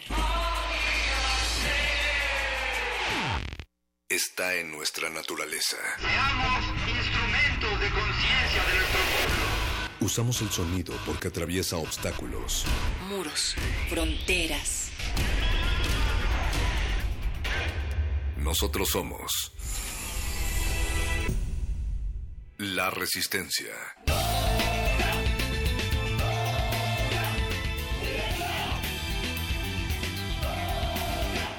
latencia modulada.